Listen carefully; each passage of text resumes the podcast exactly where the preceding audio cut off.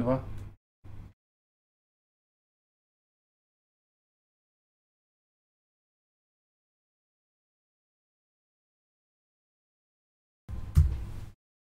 Так, ну что, коллеги, мы в эфире. Я с удовольствием представляю... Э, куда? Туда смотреть? В камеру. В камеру. Прекрасно. Я еще раз с удовольствием представляю Юлия Тая, который сегодня будет властителем ваших дум, мыслей и нашего стрима Moscow. Пожалуйста. Здравствуйте, коллеги. Добрый вечер. Я всех рад видеть. Э, пробуем формат. Э, что-то новое, что-то интересное. Мы, в общем, любим все время э, испытывать себя на прочность, этот мир пробовать на прочность. Вот сегодня посмотрим, как у нас получится этот блин, будет ли он комом или нет. А, в любом случае, я рад приветствовать всех тех, кто меня сейчас видит, и также, кто будет смотреть эту запись потом, позднее. Хотя я думаю, что общая идея стрима заключается в том, чтобы участвовать в ней сразу напрямую.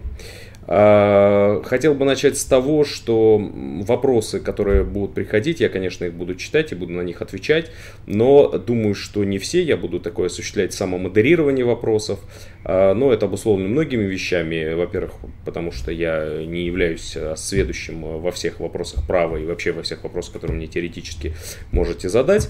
Это первая причина. Ну и вторая причина, знаете, есть хороший анекдот о том, что э, к одному юристу пришел его одноклассник, э, и спросил, который не юрист, и спросил, э, что у него есть какая-то проблема и как он ему может помочь. Он совет, совет или консультация? Он говорит, я говорит, тебе предлагаю, а в чем говорит, отличие совета и консультации? Он говорит, ну, совет это бесплатно, а консультация это за деньги. Он говорит, а, ну отлично, тогда мне нужен совет. Он говорит, да, какой совет? Ну вот что мне делать в такой ситуации? Он говорит, ну, я тебе советую воспользоваться консультацией. Вот, поэтому здесь ровно так же исчерпывающая консультация по каким-либо вопросам с деталями, с какими-то особенностями. А, я думаю, что мы сегодня по возможности избежим ответов на такие вопросы, дабы не, при, не при, переделывать этот стрим, по сути, в юридическую клинику, э, кое занимаются некоторые наши другие коллеги. А сегодня мы поговорим о разных интересных вопросах э, в ответ на то, что вы меня спросили и спросите. Так, итак. Эм...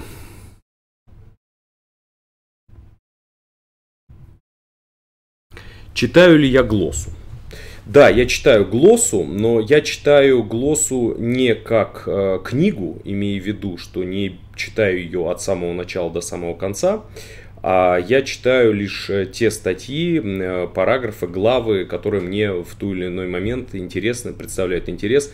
Мне они для чего-то важны, нужны, зачем-то требуются. Это не обязательно по, э, связано с моей профессиональной деятельностью, даже не обязательно связано с моей какой-то преподавательской учебно-научной работой. Просто какие-то главы и какие-то вопросы и положения законодательства в том истолковании, которые даются моими коллегами.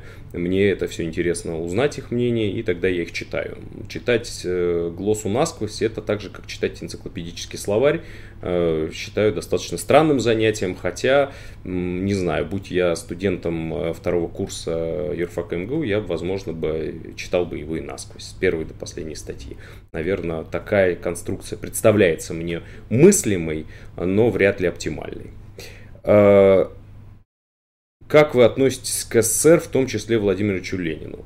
А, к СССР и Владимиру Ильичу Ленину я отношусь э, как ко всему в истории. Я полагаю, что надо извлекать какие-то уроки, а, довольно странно обижаться и возмущаться по поводу деятельности исторических персонажей, ибо они были. А наша задача, ну, знаете, есть хорошая шутка по истории, что чему нас учит история, потому что нас ничему, к сожалению, не учат.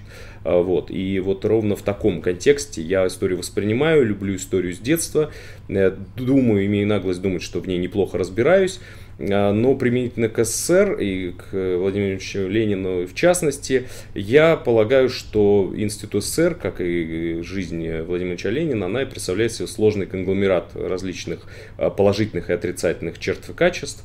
А, в СССР было, безусловно, много хорошего, безусловно, намного более плохого, чем хорошего. Тем не менее, мы не должны не отрицать существование Советского Союза, ну и уж тем более не восхищаться им, а просто извлекать те уроки, которые нам следует извлечь и сделать какие-то выводы. Полагаю, что основной порог Советского Союза заключался в отсутствии свободы воли. И вот постоянное подавление в людях человеческого и э, какого-то, так скажем, э, свобод в самом широком смысле слова. Это был основной недостаток э, системы. А все жило в логике, все для государства. Я придерживаюсь ровно обратной парадигмы. Я считаю, что именно совокупность эгоизмов, человек рождается от природы своей а, свободным, а, и, в общем-то, он к этому тянется всю свою жизнь, и он должен реализовывать все свои возможности, расти над собой, достигать каких-то поставленных целей и задач, задач, и если у него это будет получаться успешно, и он будет в своей жизни преуспевать, то через это, безусловно, будет преуспевать и все общество, э, естественно, в каких-то разумных пределах, потому что э, развитый э, человек, он никогда не копает только под себя. Ну, по просто по логике, по теории пирамиды Маслоу и вообще по всему логике развития общества, э, так или иначе человек всегда э, распространяет свои способности собственно, и свои финансовые средства и возможности на очень многих на очень многих э, людей. И на очень многих людей, и, безусловно, в результате получается так, э, что всем от этого хорошо. Если же человек э, как будто бы заботится о государстве, отрицая себя в подвижничестве, в самоотречении, в какой-то аскезе, то, как показывает история, не далеко не все это могут длительный период э, жить в таком, э, в таком состоянии. И в дальнейшем э, для выравнивания, для того, чтобы все находились в одинаковом, как сказать, самоотвержении, происходит насилие над другими личностями, которые этого делать не хотят. Это, наверное, неправильно. Поэтому я верю в человека, верю в его здравый смысл и верю в то, что достигая определенных высот, зарабатывая денежные средства, занимаясь своей карьерой, каким-то образом реализуя свои Э, возможности и потенции, он может добиться максимального результата, от которого, в общем-то, не, не только не теряет общество, а наоборот приобретает. Так развиваются науки, так развивается экономика, а так развивается педагогика, так развивается здравоохранение. В общем-то, так э, на общее благо э, человеку удается поработать. Это так довольно сбивчиво, но тем не менее, это вот то, что я думаю про СССР, что, говоря, что касается Владимира Ленина, он появился в тот момент, когда он был нужен, он э, реализовал, как в знаменитой фразе, Мавр сделал свое дело, Мавр может уходить. Он появился, а, осветил своим светом а, историю, сделал то, что от него требовалось, ну и потом почил в Бозе, разумеется, не от выстрела, Фанни Каплан, и не от последующей какой-то болезни и, и так далее, а просто потому, что ему не было места, надо было уступить уже следующим поколениям Э, сатрапов, э, извергов и человека ненавистнических таких э, многих элементов, которые заняли эту площадку и в дальнейшем реализовывали задумки сообразно своим желаниям и помыслам. Я не исключаю, что многие из них были фанатики, причем в хорошем смысле слова они действительно хотели добиться какого-то всеобщего блага, но к чему это приводит, это достаточно хорошо написано и в исторических произведениях. Из последних это, безусловно, Дом правительства Слезкина, кто еще не ознакомился, может ознакомиться ознакомиться. Ну и вся огромная литература вопроса или произведение Рейнфилда про Сталина и его приспешников и целый ряд других. Это книг, которые, в общем, довольно подробно объясняют, что происходит, когда люди, желающие блага, начинают насильно с револьверами в руках э, кого-то к чему-то сподвигать и ввести в человеческий рай. Этот рай всегда оказывается адом. Э, вот, собственно, давайте на этом пока остановлюсь. Есть ли, спрашивают меня, есть ли перспективы применения стандартов доказывания в России, кроме банкротных дел? Э, да, безусловно. Безусловно, конечно, это институт, который будет развиваться. Я не уверен, что под стандартами доказывания подразумевает Верховный суд то, что он пишет. Я полагаю, что это в действительности не совсем стандарты доказывания, но мне, меня радует, как э, и человека, который занимается доктриной гражданского процесса, и практикующего адвоката, что вообще мы об этом заговорили, потому что раньше эта шкала была предельно плоской, э, непонятной, единой, стандартной, э, и целый ряд институтов, в частности, прежде всего, убытки, некоторые институты несостоятельности банкротства, как в частности признание действительным сделок по главе 3.1 или привлечение к субсидиарной ответственности, просто не могли работать при тех таких совершенно странных и формальных подходах суда. Сейчас мы начали уже играть в какие-то оттенки, надеюсь, что не серого, а как-то оттенки других цветов, и постепенно развитие доказательственного права в самом широком смысле слова и вдумчивого подхода судей а, к тому, как рассматривать те или иные дела, какие доказательства и какие подходы к э, изучению, исследованию и оценке доказательств, чем больше об этом будут думать судьи, чем больше об этом будут писать, э, соответственно, юристы, как ученые, так и практики, тем больше мы будем а, двигаться в правильном направлении, и в результате от этого, безусловно, выиграет правовая система, поскольку я убежден, что только судебная система, это та система, которая точечная, это система точечной настройки, а, которая позволяет любые несовершенства законодательства, а, любые лакуны, пустоты, любые э, институты, которые не до конца докручены законодателем или иногда вообще, к сожалению, а, приняты так, э, не сильно вдаваясь в подробности, потом настроить точечно и такие институты, как Астренд, как известный целый ряд Эстопелей и прочие доктрины англо-американского права, они, в общем-то, существовали и появились всегда в результате правоприменения, а не в результате деятельности законодателя. И если мы будем давать возможность э, суду активно, э, а, активно использовать э, все разновидности доказательств и практиковаться, навык будет совершенствоваться а как у представителей, которые ходят в суды, так и от них переходить к судьям, то это все пойдет в пользу а, к тому, чтобы решения, которые выносятся э, российскими судами, были более справедливыми, менее пуристическими, более обоснованными, потому сколько обоснованное решение, оно необычайным образом повышает э, доверие населения к деятельности судебной системе. Потому что если судебный акт непонятен, он вызывает обоснованные сомнения в законности э, у населения. Любой акт должен быть, любой судебный акт, на мой взгляд, прежде всего должен быть понятен и логичен. Спрашивают коллеги, как я преодолеваю стресс, связанный с работой. Э, ну, вы знаете, на самом деле, ну, стресс это такая очень популярная тема. Мне кажется, что у нас уже дети в детском саду испытывают ужасный стресс. Э, это уже какое-то такое модное слово, которым, э, куда, которое вмещает в себя абсолютно все, что угодно. Я полагаю, что здесь не нужно самонакручиванием заниматься. Безусловно, наша работа, она нервная, она ответственная, она требует высочайшей концентрации. А она, безусловно, требует от нас максимального сосредоточения, но я стараюсь как-то на это не обращать внимания, и мне кажется, основная причина стресса – это неумение человека работать собственным временем, то есть проблемы с тайм-менеджментом от самого элементарного до какого-то рабочего.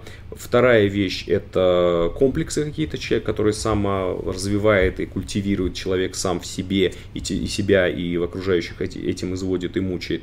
Э, и третья причина стресса – это просто лень человека, который, в общем-то, не э, делает в свое время э, то, что он должен делать, объясняя себе как бы потом, потом, позднее, позднее, а тогда, когда в результате а, требуется выдать на гора какой-то результат, это превращается из нормального действия в сверхусилие. Ну, знаете, есть знаменитая фраза, которую я абсолютно, кстати сказать, согласен, что подвиг, ну, даже на любой войне, подвиг одного героя, это всегда а, результат компенсаторики того, что до него там 100 человек просто не выполнили свою обязанность. Если бы они ее выполняли, то тогда бы не приходило, не приходилось совершать подвиги. Поэтому вот стресс возникает от подвига, который вообще-то совершать не надо было. Надо было все в обычном нормальном режиме. Это как стресс подготовки к экзамене, когда он происходит в ночь перед экзаменом. Э, готовьтесь весь э, все полугодие или год и всю свою жизнь, и тогда никакого стресса у вас не будет, не придется спрашивать о том, как преодолевать стресс. Стресс это умозрительная вещь, которую вы сами для себя создаете и сами его себе придумываете. Э, Э, как я отношусь э, к судебному деятельности судебных примирителей? Я отношусь к ним исключительно положительно. Я видел и участвовал в процедурах примирения в западных правопорядках. И убедился в том, что они э, достаточно эффективны э, и позитивная их деятельность, и они действительно могут прекращать э, определенные противостояния, конфликты, но применительно к Российской Федерации я в это не очень верю, и тут проблема не, не только и не столько институциональная, что нет каких-то норм, нет статей, нет самих примирителей и так далее, я больше отношу все-таки к некой психологической проблеме, а, первое, точнее несколько причин, почему я не очень на этой историческом моменте верю в примирителей. Первое, она чисто ментальная, психологическая, потому что люди всегда любят в России жить в нулевом варианте, то есть пан или пропал, все или ничего, а при примирителе это всегда про компромисс, а люди у нас не очень любят компромиссы. И вторая причина, это, конечно, безусловно, то, что правосудие у нас очень быстро и очень дешево. Все-таки для того, чтобы идти к примирителю, надо понимать э, высоту костов, да, насколько вам это обойдется дорого во всех смыслах слова, не только имея в виду прям в прямом денежном выражении, ну и вообще, насколько это будет затруднительно.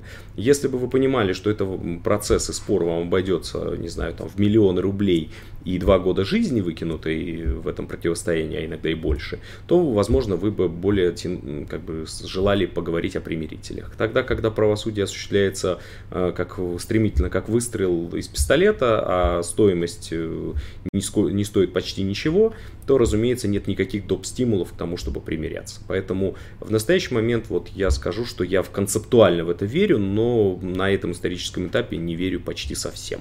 Хотел бы в этом ошибаться и заблуждаться, надеюсь, что я не прав. Как я отношусь э, к срочно внести поправку в Конституцию? Ну, я, в принципе, публично уже многократно говорил. Я отношусь к этому э, отрицательно э, по ряду причин. Первое слово про стремительность внесения поправок. Я считаю, что так законы э, такого рода, как Конституция, не принимаются.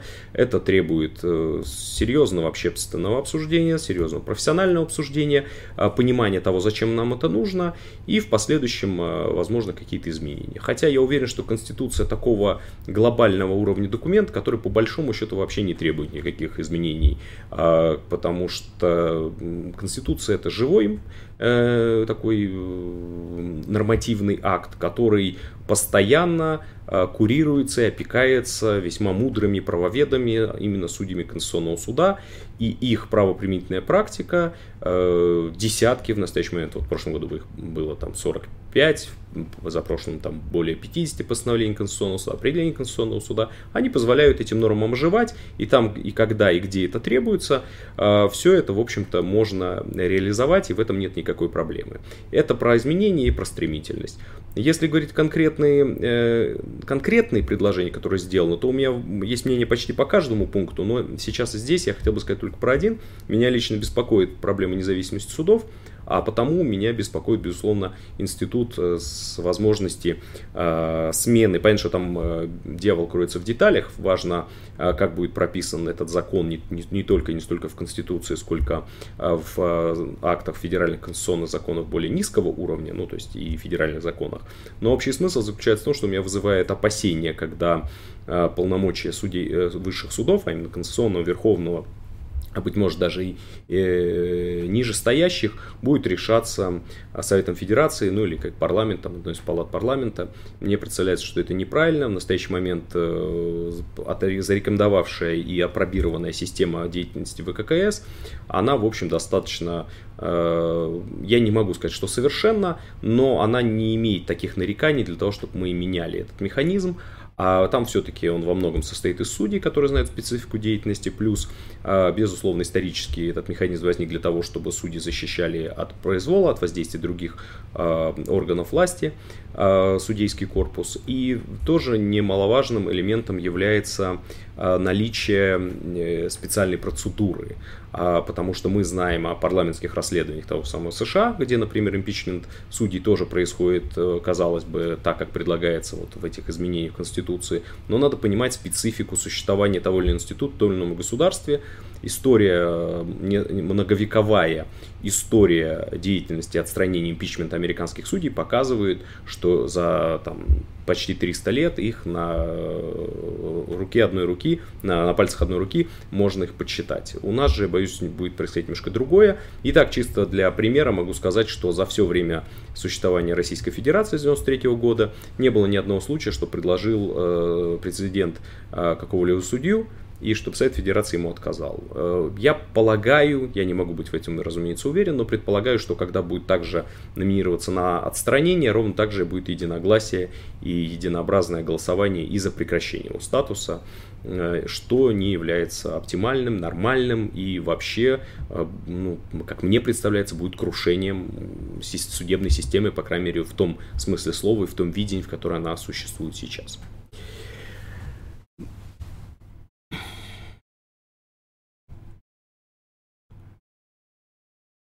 Вопрос, могут ли биометрические данные быть объектом гражданского права? Ну, тоже спасибо за этот вопрос. Я э, я понимаю, что объектом гражданского права может быть все то, что оборотспособно. Я не специалист в области биометрии. Полагаю, что как любые э, сведения, которые представляют какую-то ценность, теоретически они могут быть объектом гражданского права, но тут у меня возникает несколько э, вопросов. Первое, биометрия это все-таки личные данные, они касаются человека, и вряд ли они могут быть объектом в том смысле, что человек должен давать на это согласие, а кто-то обобщенно вряд ли может продавать чужие э, биометрические данные, поэтому ну, это какая-то такая совсем уж дальняя футурология. Полагаю, что в настоящий момент нет, и надеюсь, что и не будет такой необходимости, хотя, еще раз говорю, в зависимости от развития науки и техники, быть может, когда-то это будет иметь какое-то значение. Э, концептуально это мы мыслимо, что биометрия будет объектом гражданского права, но пока я не понимаю, зачем э, нам стоило бы это сделать. Э, достигнуто, достигнуто упразднением ВАЗ э, и оставлением одной высшей судебной инстанции цель обеспечения единообразия судебной практики? Ну, конечно же, нет. Конечно же, нет, потому что скорее единообразие практики уменьшилось. Если вы еще не видели, можете посмотреть в законе, вот, вышедшем только что номере журнала «Закон». Мы с Артем Георгиевичем Карапетовым э, и нашим коллегой Александром Вещагиным высказались по этому вопросу. Э, я всегда утверждал с самого первого момента, что это вымышленная причина, э, что в действительности не потому, что вымышленно не в смысле, что не, нет проблем с единообразием, она есть перманентно, но для этого не надо было ликвидировать высший арбитражный суд, а создание нового суда не улучшило ситуацию, потому что, как вы знаете, у нас существует э, несколько коллегий, э, и, ну и достаточно того, что есть экономическая и гражданская коллегия, соответственно, они произвольно выносят решения, не согласуя свои позиции между собой, и нет никакого примирителя, который бы мог их Э, заставить э, единообразно это рассматривать. И институционально он есть, это президиум, но фактически он не работает, как вам известно, и 5 лет, это, мне кажется, уже достаточно длительный срок, чтобы э, делать какие-то хотя бы первичные выводы. Вот первичные выводы приводят к тому, что единообразие не появилось, потому что две есть коллегии. Кроме того, даже внутри одной коллегии, и гражданской, и экономической, уже есть целый ряд случаев и примеров, когда они придерживаются противоположных позиций, и, в общем, это никого не смущает. А иногда они делают какие-то оговорки, а иногда, в общем-то, это делается вообще без оговорок. А, расскажите, пожалуйста, о ваших любимых книгах в сфере юриспруденции, особенно по гражданскому процессу, а также художественных.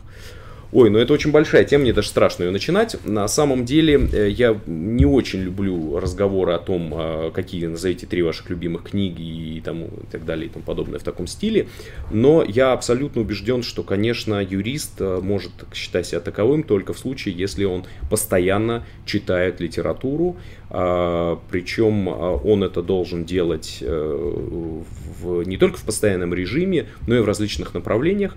Я полагаю, что от юриста уже давно требуется чтение не только литературы по праву, и даже не только художественной литературы, а требуется познание в целом ряд других смежных дисциплин. Это, безусловно, и в экономике, и в социологии, и в истории, и в этологии, и в целом ряд других э, смежных дисциплин, которые, в общем-то, позволяют, ну, все, что касается, э, так скажем, человека, ант, э, антропоморфический взгляд на мир, он предполагает нас необходимость знаний человеческой психологии, человеческого поведения, устройства человеческого мозга, устройства евристические некоторые, гносеология и целый ряд вещей о том, как устроено человеческое вообще мышление, Э, какие происходят операции сознания, какие происходят нарушения, в чем мы обманываемся, э, как нам выпутываться из, из этих сложнейших э, лабиринтов нашего мозга, наших э, биологической составляющей, да, потому что человек это, безусловно, э, наполовину человек, наполовину животное,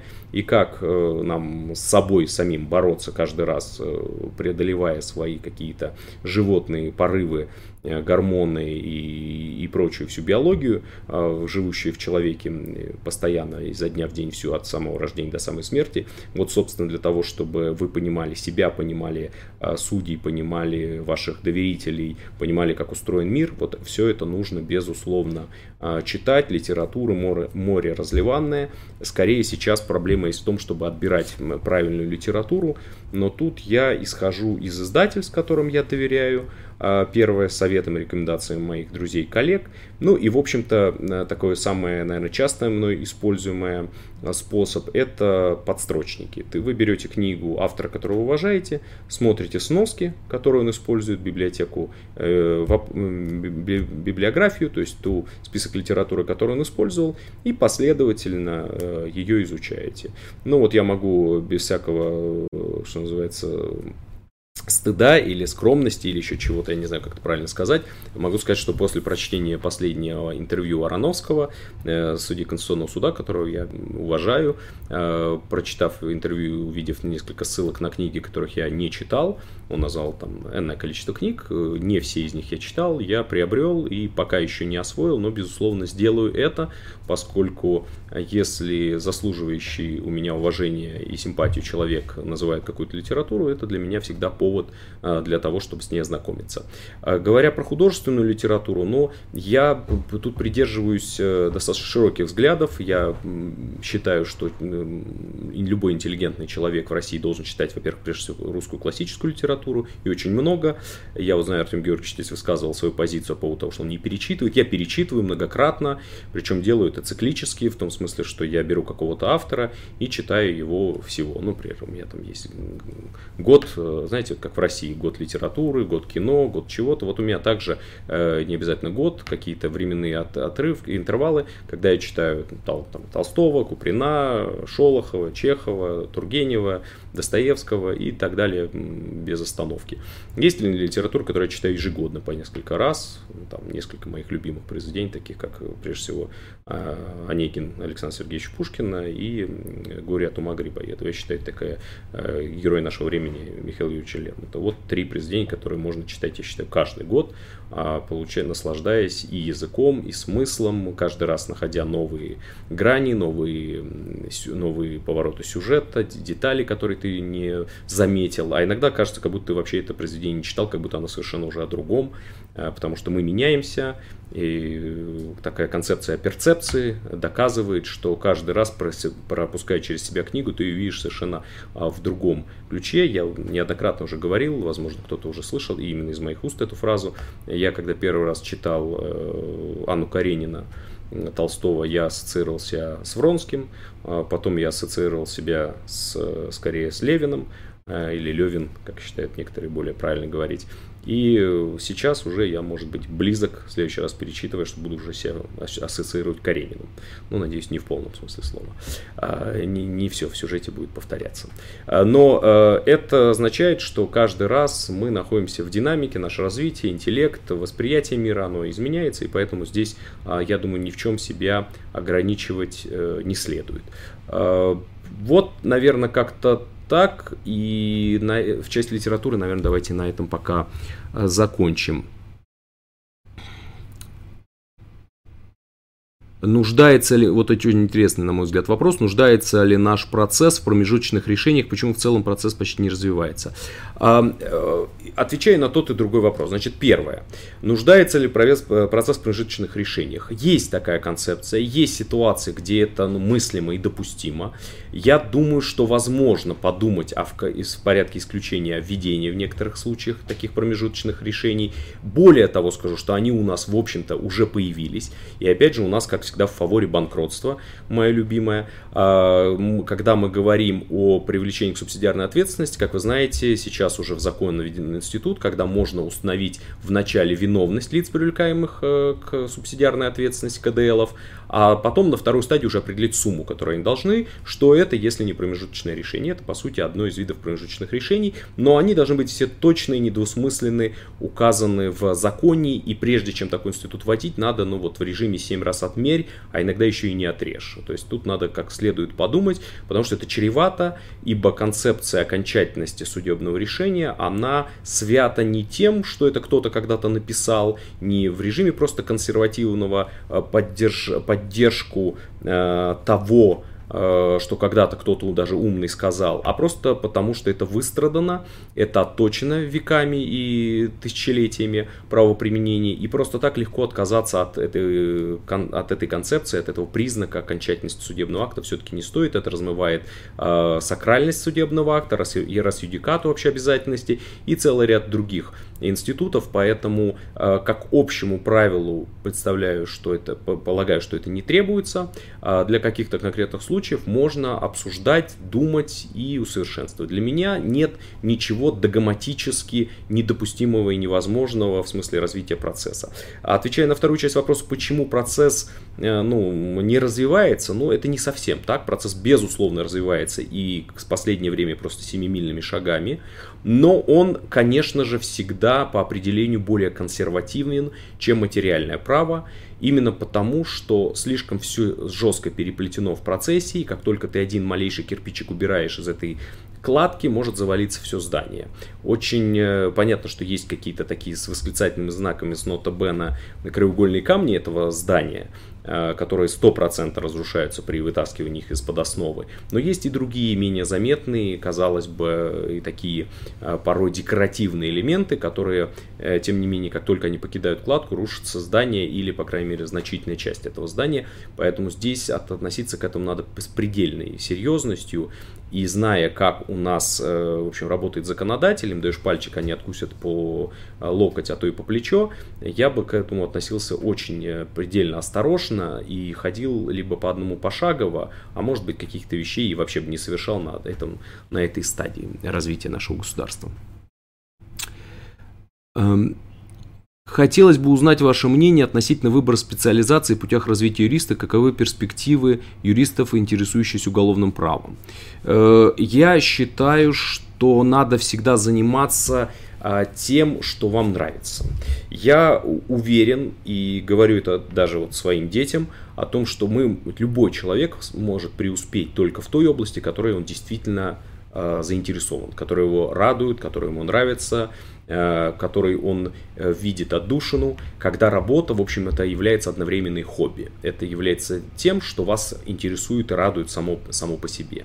Если э, вы такую специализацию нашли, занимайтесь ей. Разговор о том, что это не денежное, не, э, не дает денег, славы, тщеславия, демонстрации на, э, на обложках журналов и комментариях в газетах, не обращайте на это внимания, это глупость несусветная, поскольку если вы занимаетесь то, что у вас получается и что вам нравится, вы всегда преуспеете. И что касается отраслей, то мне кажется, главное здесь не бежать вместе со всеми. Вот это основная вещь. Я даже не буду а, специально произносить какие-то отрасли, чтобы э, не сделать их излишне популярными и тем самым кому-то воспрепятствовать в развитии. Потому что я, я полагаю, что, э, во-первых, не надо излишне зауживаться, потому что это приводит к профессиональному вырождению, с одной стороны, а с другой приводит именно э, к выгоранию, быстрому выгоранию. Я считаю только за счет мультидисциплинарности, к способности, готовности человека а, работать в ряде отраслей, в нескольких сферах, и как-то их чередовать и менять. Вот только в этой смене, знаете, говорит, что взрослый человек, он не отдыхает, он меняет лишь сферы деятельности.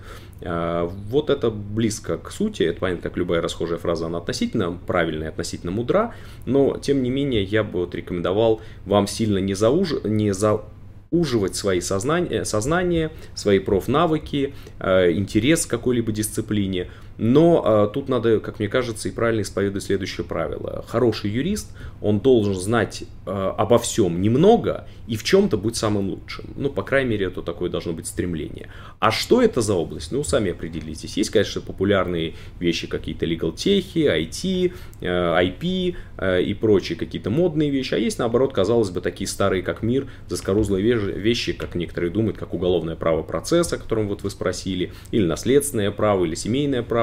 Но я очень сомневаюсь, что это условное, законсервативное и такие старые, традиционные и поросшие быльем вроде бы институты, они на самом деле не перспективны. Я думаю, что, а может, они перспективнее этих хайповых, модных, э, ныне так громко звучащих институтов. Тут подальше положишь, поближе возьмешь. По какой причине, на ваш взгляд, прекратилась практика публичного обсуждения проектов разней высшей судебной инстанции? Эм, я думаю, что это связано с общим закрытостью судебной системы, которую исповедует Верховный суд.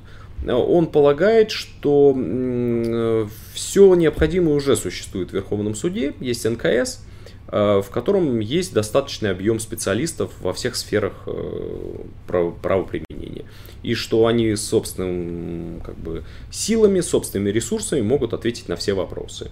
Это и правда, и абсолютная неправда потому что, разумеется, если это дискуссия, если это не базар-вокзал, а нормальный дискурс, нормальное обсуждение, нормальное вовлечение широких э, посвященных и заинтересованных, что в хорошем смысле слова заинтересованных, включенных э, в эту дисциплину или в эту область э, правоприменения специалистов и ученых, то от этого никогда ни один еще институт не пострадал и ни одна судебная система от этого не пострадала. В общем, понятно, что в конечном итоге судебному, только Верховному суду решать, какое обобщение утверждать, но, как мне представляется, более продуктивным является ситуация, когда э, наговаривается как можно больше сомнений, опасений, недостатков, негативных суждений, э, каких-то критических оценок.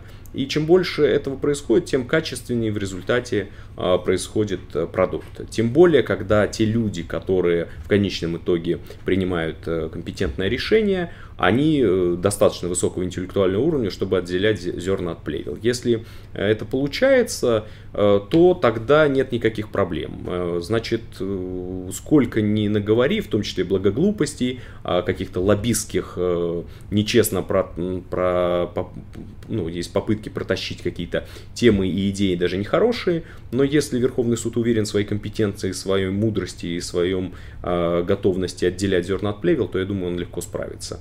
И, как мне представляется, он бы мог и должен это сделать а, и взяться за то, чтобы слушать максимально широкий круг а, специалистов, а в дальнейшем уже а, отбирать и принимать э, решения.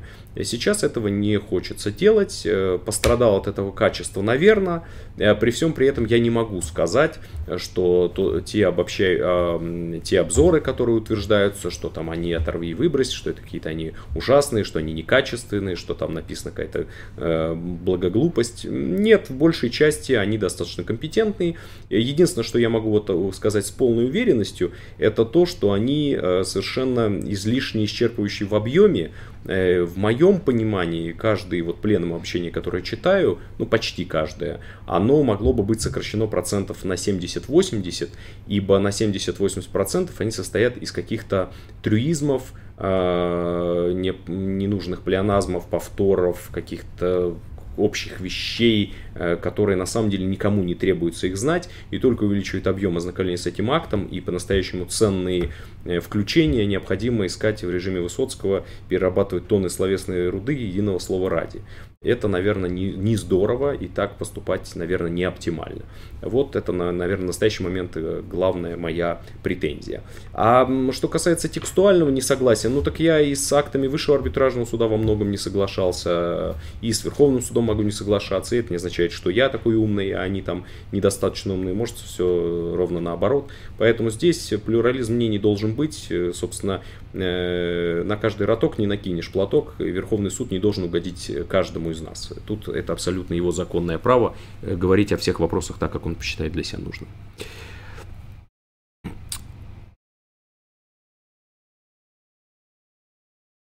что вы можете сказать про институт отвода судей в нынешнем виде, особенно после поправок ОПК? Мне всегда казалось, что это наследие советских процессуальных кодексов. Мне на самом деле мне представляется, что это ровно так же. Я уже много об этом говорил и писал. Если вы захотите, можете посмотреть э, то, что я писал в достаточно большой статье про особые, э, по особые мнения. Я, я считаю, отвод, извините, отводы. Я считаю, что ситуация была не идеальной в ВПК, даже так, как она была. ГПК, она просто нарушает базовый основной постулат о том, что никто не может быть судьей в собственном деле. Сейчас этот институт просто умерщвлен. Он понижает снижает уровень независ... э, доверия, э, транспарентности, доверия населения к своему суду. Это абсолютно ненормально. Э, я всегда был уверен, что любой представитель может э, заявить отвод, если к тому есть основания.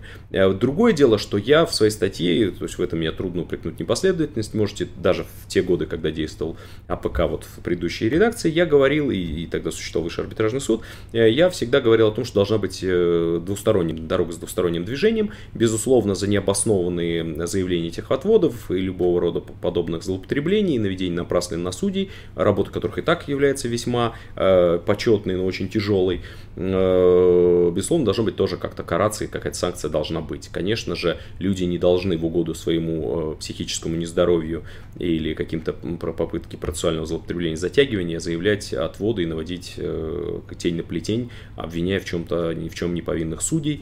И этому должен быть поставлен предел. Я приводил опыт зарубежных стран, как там они с этим справляются, и в этом нет никакой большой проблемы. Да и в, в России, в условиях э, предыдущей редакции действующего АПК об отводе судей, сказать, что это какая-то супер а, системная проблема, и вот мы от нее отказались, потому что ну, везде и повсюду происходили какие-то злоупотребления, об этом, очевидно, говорить нельзя. А, поэтому я считаю, что это не просто шаг назад, а это старелла, так называемая, то есть старая новелла, это возврат в Советский Союз в плохом смысле слова. Это архаика, и я надеюсь, что ну, чем быстрее мы от нее откажемся и вернемся опять на правильные рельсы истории и двигаться в правильном направлении, тем, конечно, будет лучше.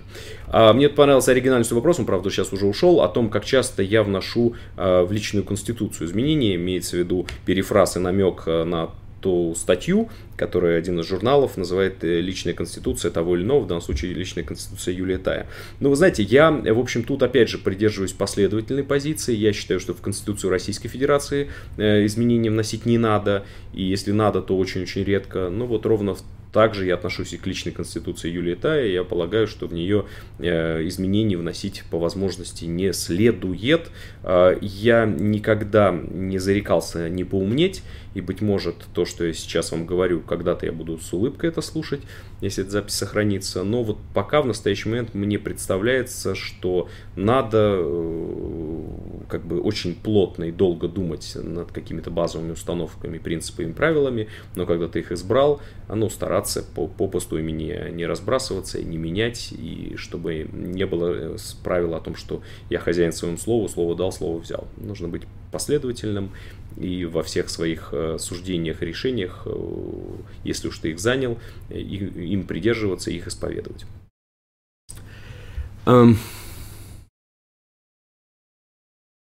Как повысить в России стоимость услуг судебного представительства, приведет ли это к повышению качества э, э, этих юридических услуг? А, я думаю, самоцели повышать стоимость э, юридических услуг не требуется. Я думаю, что этот вопрос, он все-таки связан прежде всего с общим положением экономическим в стране. Я полагаю, что юристы никогда не будут жить так, такими богатыми, как бизнесмены, и это не, вообще юриспруденция это не про богатство. И, естественно, мы можем иметь разные, занимаясь юриспруденцией, разный достаток у нас может быть, но если человек э, видит себя на страницах Forbes, ну, он точно нет юриспруденции, тогда он заниматься другим видом деятельности. А юриспруденция это прежде всего служение. Э, служение в очень разных ипостасях, разных видах, формах, в разных местах, но это служение обществу, служение конкретным своим доверителям, и целый ряд других, такой довольно, причем самоотреченное, э, порой подвижническое, с очень большими соблазнами, с очень большими испытаниями, искушениями. Э, и про деньги думать юрист точно не должен. Э, вот. Поэтому, что касается повышать как-то искусственно стоимость услуг, не нужно. Я полагаю, что если экономика страны будет развиваться и у людей будут денежные средства, э, то будут всегда находиться юристы, которым будут обладать такими качествами, которые будут позволять им эти денежные знаки получать в должном, в нужном и достаточном для них объеме. Что касается качества, ну, конечно, между стоимостью и качеством прямой никакой корреляции нет, прямой. Но э, косвенная, конечно же, есть. Ну, по той простой причине, что юрист, в отличие от комбайна, он не может э, путем умножения, умножения его производительности на количество часов или на количество комбайнов увеличивать, потому что те услуги, которые мы оказываем, даже если они не самые лучшие, они все равно носят уникальный характер. Каждый человек неповторим, каждый юрист неповторим, и он вырабатывает того объема и того качества, которое он вырабатывает. И поэтому здесь, пожалуй, э, каких-то, поэтому и тарифы вряд ли возможны, и здесь, э, в общем-то, надо при, придерживаться позиции, что каждый э, сверчок должен знать свой шесток. И здесь э, этот ранжир, он определяется естественным путем. И он, я надеюсь, и в будущем будет именно так регулироваться. Люди сами будут выбирать себе а, юридических консультантов, адвокатов, представителям, которым они будут доверять свою жизнь, судьбу и свое имущество. И в дальнейшем а, выплачивать им столько, сколько посчитают необходимым. Вот такой способ образования, ценообразования, он является, мне, как мне представляется, оптимальным. А с качеством связь была, есть и остается, но, повторюсь, не всегда линейная. Я даю себе отчет и часто встречаю ситуацию, когда наши коллеги зарабатывают или получают большие суммы, а качество услуг, в общем, очень среднее. А, бывает наоборот, э, услуги просто исключительно высоки, а по скромности или по каким-то другим причинам, не раскрученности человека, то, что у него нет своего клиентела, нет каких-то э, людей, которые постоянно пользуются услугами, и цены у него достаточно скромные. Но я полагаю, что даже если так происходит, рано или поздно эта ситуация выровняется, э, поэтому я исповедую правило, если вы хотите иметь деньги, никогда не думайте о деньгах, э, тогда они у вас, возможно, появятся.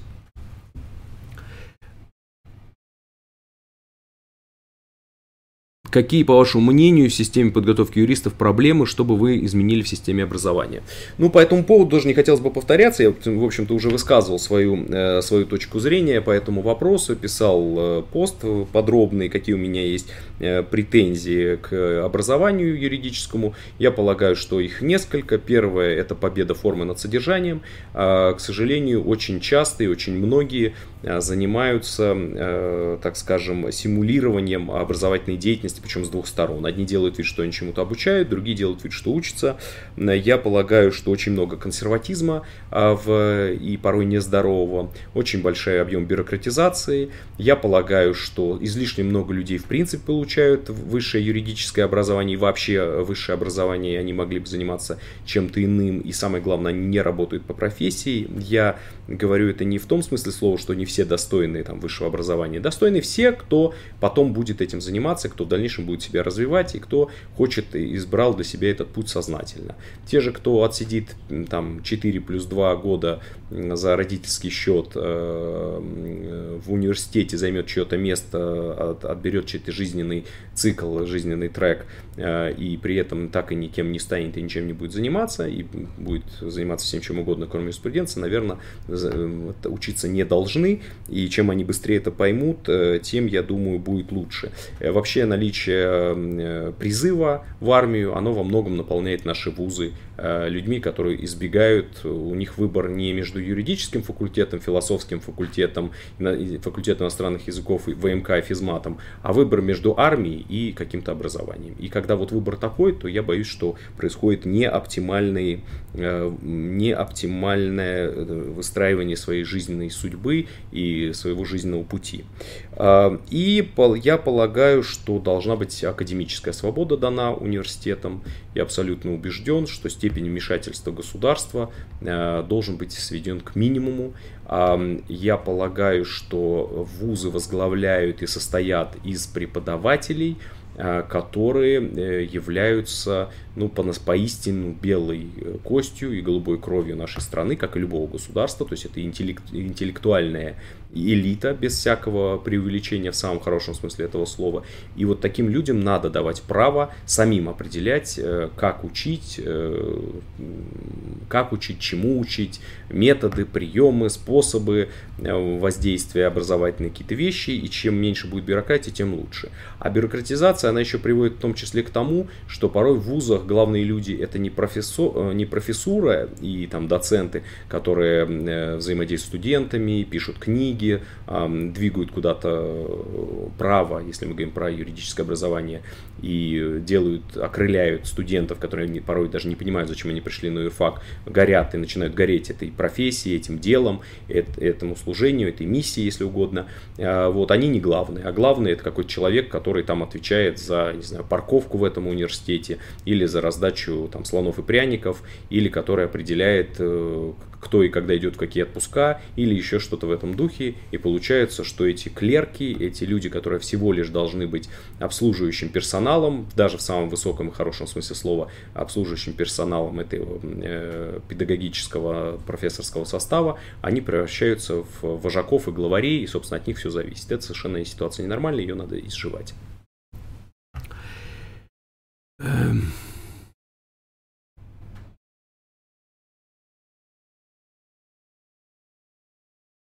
Как часто вы говорите себе «я ошибся», я имею в виду ошибки в работе?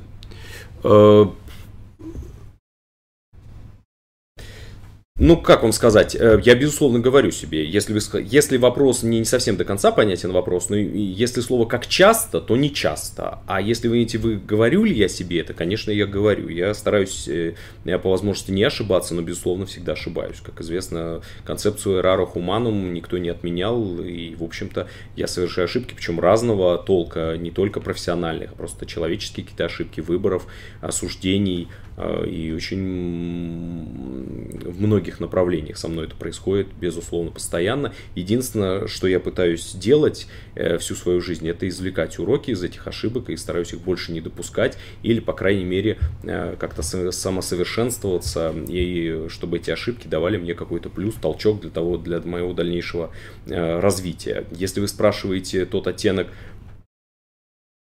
насколько мне это легко, мне это э, нелегко, но я с этим справляюсь. Давайте я так отвечу. Признавать свои ошибки я могу, э, но это мне не дается легко. То есть это всегда некая отсечка, но это, в общем-то, я не считаю даже для себя плохим качеством. Наоборот, чем сложнее ты это переносишь, тем большую такую Э, след это оставляет на твоей коже. Знаете, очень хорошая книга, я всегда тоже на всех своих лекциях, выступлениях пропагандирую. Это работа Насиба Талеба на собственной шкуре. Я считаю, что надо по, по возможности больше испытывать на собственной шкуре, тогда ценность суждений и выводов, которые вы делаете, она будет весомей.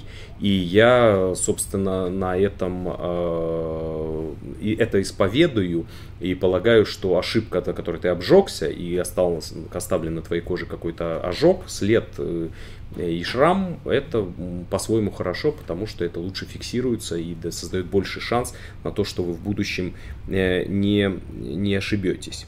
Э, что важнее, soft или hard skills?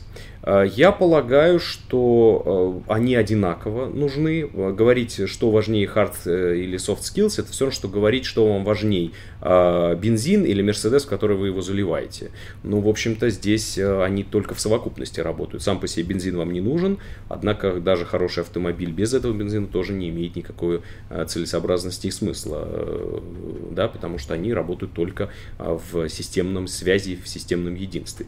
Если у вас есть и то, и другое, то у вас все хорошо, я очень э, рад. Если у вас чего-то пока не хватает, значит это э, нужно развивать. Э, безусловно, soft skills э, единственное, чем э, не то что важней, а в чем их сила? Это в том, что они работают не только в юриспруденции. Soft skills – это навыки, которые позволяют вам от просто бытовой жизни, от вот просто самых простых элементарных вещей, услышать, договориться, если угодно там во взаимодействии в семье, в воспитании детей, в коммуникации с вашими соседями, до любого вообще жизненного взаимодействия и любого профессионального трека. Вы можете через какое-то время стать управленцем, вы можете стать журналистом, вы можете стать писателем, я не знаю, вы можете стать кем угодно, предпринимателем. И soft skills вам точно понадобятся. Насколько вам нужны будут hard э, skills, если вы ушли из юриспруденции, это большой вопрос. Быть может, это даже вас будет как-то сдерживать и ограничивать.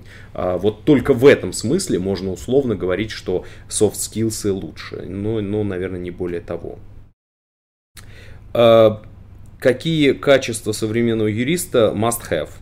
Ну, я полагаю, что одна из важнейших качеств э, любого юриста – это порядочность. А, Евгений Владимирович Васьковский в своей работе «Задача адвокатуры» очень хорошо писал о том, и очень красиво, образно, я так не скажу, как он, но если переносить так в общем простых словах, могу сказать следующее, что он говорил о том, что нет такой профессии, где бы соблазны были столь высоки и так э, какие-то не, не, темными тропками можно прийти к какому-то успеху в юриспруденции и не только не стыдиться этого, а еще и похваляться. Э, и он там приводит определенные примеры и случаи. Э, вот, поэтому порядочность это такой э, основополагающий, основополагающий составляющих профессии юриста, если вы юрист всерьез и надолго. То есть, если вы исповедуете жизненную стратегию игры в долгую. Вот. Если вы хотите схватить и убежать, то, наверное, можно быть любым. А так порядочность очень важна, это точно must-have. Также, безусловно, это адаптивность это широчайший интеллект, потому что юристам требуется познание не только в праве, не только soft skills, но и вообще энциклопедическость познаний, потому что чем больше вы знаете, тем легче вам осваивать э, тот материал, ту информацию, которую вам сообщают ну, все коммуниканты, с которыми вы взаимодействуете. Это ваши клиенты, это их сотрудники, ваши коллеги, это суды, это ну, просто люди государственные, чиновники, служащие, правоохранители, представители спецслужб и так далее. Чем больше вы знаете, чем больше вы интеллектуально развиты, тем, конечно, безусловно, вам э, проще.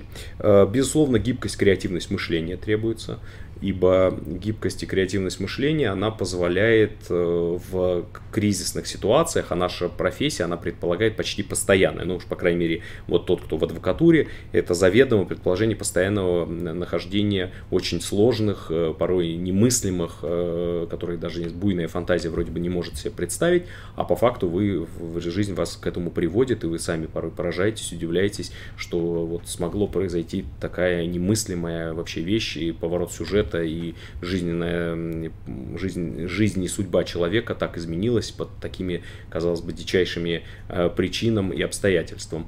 И вы должны, вас ничто не должно шокировать, э, вы должны быть всегда собраны, сконцентрированы, и насколько бы ситуация не была ужасающей и критической, вы всегда должны быть собраны, сконцентрированы и находить э, выход из ситуации, или уж как минимум улучшение положения вашего доверителя, вашего клиента, и только гибкость мышления, развитие в себе таких навыков, как критическое мышление, оно, э, безусловно, требуется.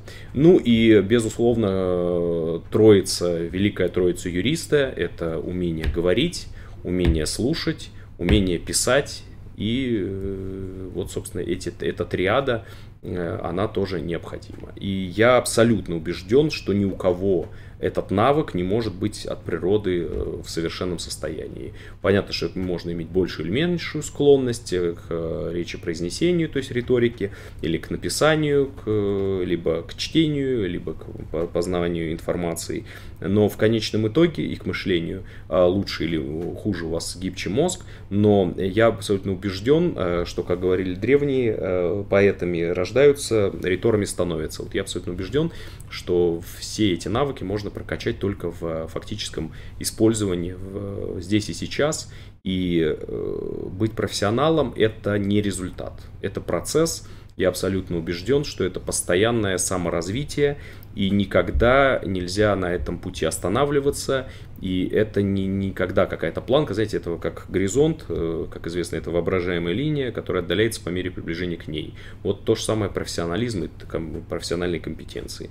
Мы все время работаем над собой, должны работать над собой, мы должны развиваться, причем сразу одновременно во всех направлениях, и все равно мы никогда не достигнем оптимума, Но, в общем, это и не требуется. Важно само движение, сам процесс, неприостановленность и готовность идти дальше, дальше и дальше. Особенно у нас, у юристов, вы все слушающие меня сейчас прекрасно понимаете, что наш законодатель и наша, собственно, судебная система в этом смысле не дает нам скучать и постоянно накидывает новые э, нормативные акты, новые познания. У нас постоянно все в динамическом изменении, и нам все время приходится подстраиваться под эту изменяющуюся линию партии, сгибаться вместе с ней. Э, и поэтому без постоянной готовности к переподготовке, к самообразованию, к работе над собой мы никуда не доберемся, ничего не достигнем и не добьемся.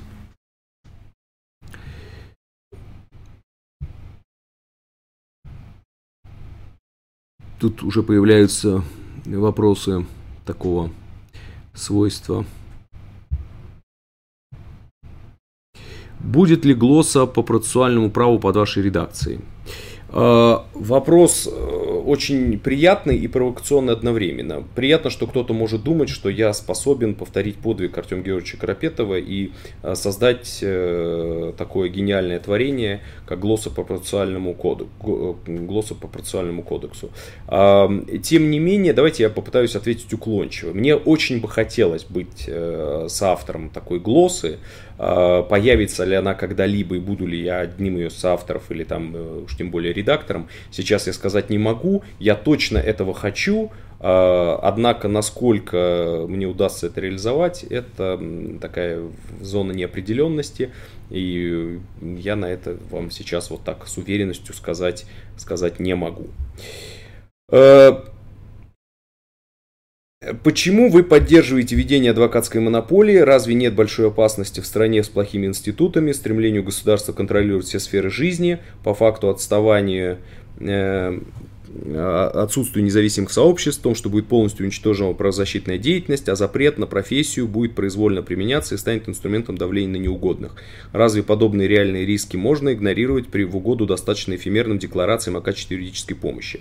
А, нет, я все-таки придерживаюсь, позвольте мне сохранить свою точку зрения, а, я при, придерживался и сейчас исповедую правило о том, что должна быть а, профессиональная юридическая квалифицированная помощь. И не только потому, что она а, гарантирована Конституцией, Конституцией, хотя мы с этого начинали, что изменим Конституцию оказалось тоже не так уж сложно поменять, но я полагаю, что она важна на намного более высоком уровне, даже не потому что Конституция, потому что абсолютно естественное право а, на помощь, и я абсолютно убежден, что нет э, никакого другого пути, кроме как адвокатской монополии. Я согласен с тем, что это очень нужно делать осторожно, э, более того, я абсолютно согласен, что это риск риск в каком смысле? Что если создать адвокатскую монополию, а в последующем адвокатскую монополию возглавят какие-то негодяи злодеи, человека-ненавистники, которые попытаются ухудшить и уменьшить гарантии людей, которые возьмут в оборот независимых адвокатов, изгонят их оттуда и лишат э, права на, практи- на практику, будут содействовать, не знаю, там, коррумпированным и плохим представителям правоохранительных силовых структур и так далее, и так далее. Вот если эти все ужастики повторять, то, конечно, уж лучше тогда без э, адвокатской монополии. Но вот эти страшилки, эти жупелы, они, понимаете, имплицитно включают в себя полное недоверие к институтам гражданского общества, полное недоверие в чел- и веру в человека.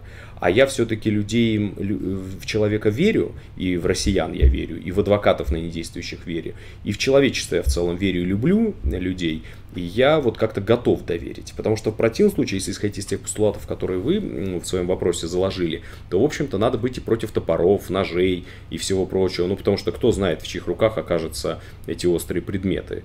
А, вот. И, конечно же, может произойти что-то ужасное, и Родион Раскольников видится нам сразу с топором над процессом оценщицей, старушкой бедной. А, вот. Но и так можно себя пугать очень долго, но, наверное, это очень малопродуктивно и вряд ли следует вестись на это. Я думаю, что а, создание бара, создание некого сообщества, оно по правилам и законам социологии и вообще устройства общества, она всегда и неизбежно приводит к тому, что узкий мир может поддерживать, вначале конструировать и придумывать правила своего бытия и отделения а, хорошего от плохого, должного от недопустимого. Ну, как помните у Маяковского, что такое хорошо, что такое плохо, расставляются эти акценты, а в дальнейшем она способна отслеживать и изгонять из своего состава скверну. Я достаточно долго проработал в Совете адвокатской палаты, э, коллеги, вот видите, доверили мне это право, и участвовал в рассмотрении очень большого количества дисциплинарных производств в отношении адвокатов, и скажу вам, это одно из самых сложных занятий, которые я занимался всю свою жизнь, а, и интеллектуально, и морально это очень тяжело а, оценивать и, по сути, судить, так в кавычках скажем,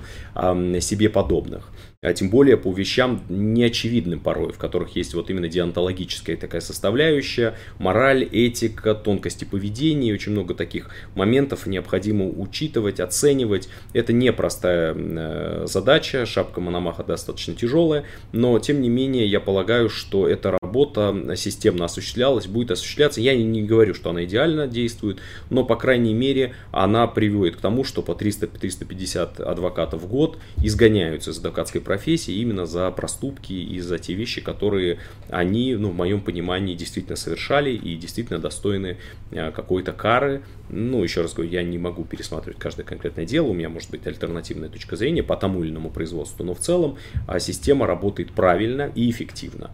И если это общество будет работать, оно будет требовать повышения постоянной квалификации, повышение а, соблюдения стандартов деятельности а, в адвокатуре, а, будет повышать уровень независимости адвокатуры, будет повышать уровень качества оказываемой квалифицированной юридической помощи. И, э, в общем-то, так или иначе, это все в пользу. Но все это делается не как привилегия, не для того, чтобы отдельно взятому адвокату, а также всем адвокатам в совокупности стало хорошо и легко и вольготно жить на Руси, а это делается все для интереса граждан. Ибо Конституционный суд неоднократно уже говорил, что все привилегии привилегии, которые есть у адвокатов, они существуют не как их личная привилегия, и это не красивые слова, это действительно так, а для того, чтобы защитить наших доверителей. И я уверен, что когда это вот будет цельносплавный такой э, состав и сообщества, а тогда будет э, проще и работать над улучшением э, своей структуры, с одной стороны, а с другой стороны вставать клином и сопротивляться и бороться против каких-то незаконных воздействий или попыток незаконных воздействий на э, профсреду, э, на проф, юридическое и адвокатское профсообщество со стороны каких-то государственных органов, которые будут выходить э, за пределы разделения властей, за законно установленные рамки и будут пытаться оказывать незаконное воздействие, тогда мы сможем защищаться. Это, мне кажется, абсолютно а, правильно. Эм, ну вот следующий вопрос. Ваше отношение к адвокатскому сообществу и тенденции профессиональных участников гражданского процесса. Ну, я, в общем, про это уже все сказал, да, давайте я не буду повторяться. Расскажите про магистрскую программу ВШЭ, которую вы возглавляете. Да, с удовольствием расскажу об этом. Я считаю, что это э, так достаточно перспективная магистрская программа, которая обучает э, магистрантов э, каким-то очень важным правилам ведения адвокатами уголовных и гражданских дел. А, Причем мы пытаемся, чтобы она была насыщена как хард, так и soft скиллсами. Я всегда исповедую, что обучение в таких программах не может превращаться в режим «был у нас тут в деревне такой случай, да, или, как еще я иногда шутливо говорю, что раз пошли на дело я и Рабинович, а, то есть не так должно быть построен процесс, и это не превращается в рассказ байки, адвокатские байки моим магистрантам. Я в основу кладу, и все мои коллеги кладут в основу именно доктринальные сведения, знания, информации, цифры, данные, а, принципы, базовые постулаты, огромное количество литературы и так далее. Но помимо этого мы, безусловно, делаем это очень практикоориентированно в том смысле слова, что мы хотим, чтобы магистранты понимали, как это работает и в чем смысл. Я всегда говорю, что нет ничего более практического, чем теория. Но вот этот сплав теории и практики мы, собственно, и пытаемся создавать. А, наверное, единственной относительной особенностью, которая связана с этой программой, является использование большого количества Э, креативных творческих э, таких заданий для студентов. Это и выступления устные, это и написание эссе, И э, вне всяких сомнений, как мне кажется, это интересно, используется в педагогическом процессе, используется демонстрация фрагментов из э, каких-то художественных произведений, из э, фильмов, достаточно обширная фильмография, э, которая демонстрирует, доказывают или показывают, как действует тот или иной механизм, институт, э, как это работает на практике, а, потому что иногда лучше один раз показать, чем сто раз рассказать.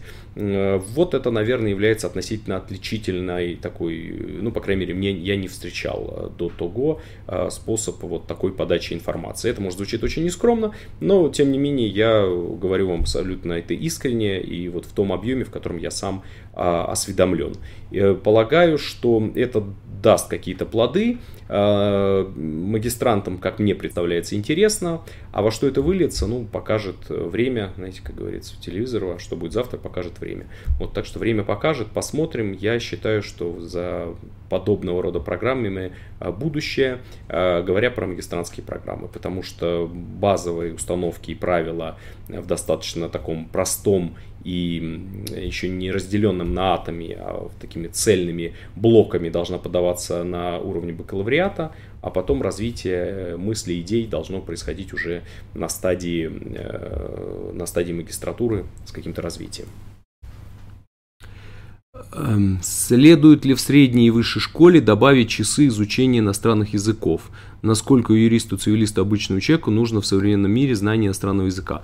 Ну, безусловно, э, нужно развивать. Э, я не сильный методолог и методист, э, уж тем более средней школы. Я не знаю, куда там это вместить и как это все сделать, но то, что языки а, требуется, это вне всяких сомнений, в любой гуманитарной дисциплины. А, причем это говорю со всей уверенностью, поскольку ибо сам не являюсь э, как бы человеком, который знает и, там, много иностранных языков и так далее, и могу со всей уверенностью сказать, что мне это мешает, и если бы я знал э, больше и лучше владел иностранными языками, э, то, безусловно, мне было бы проще, лучше, какие-то вещи я узнавал бы быстрее и из первого, из первоисточников. Мне кажется, что если бы выпускники э, вузов владели бы двумя, лучше тремя языками, и, ну, и не просто владели, а владели по-настоящему хорошо, то это бы пошло бы им на пользу. А, однако э, мне представляется, что начинать надо всегда все-таки с родного языка.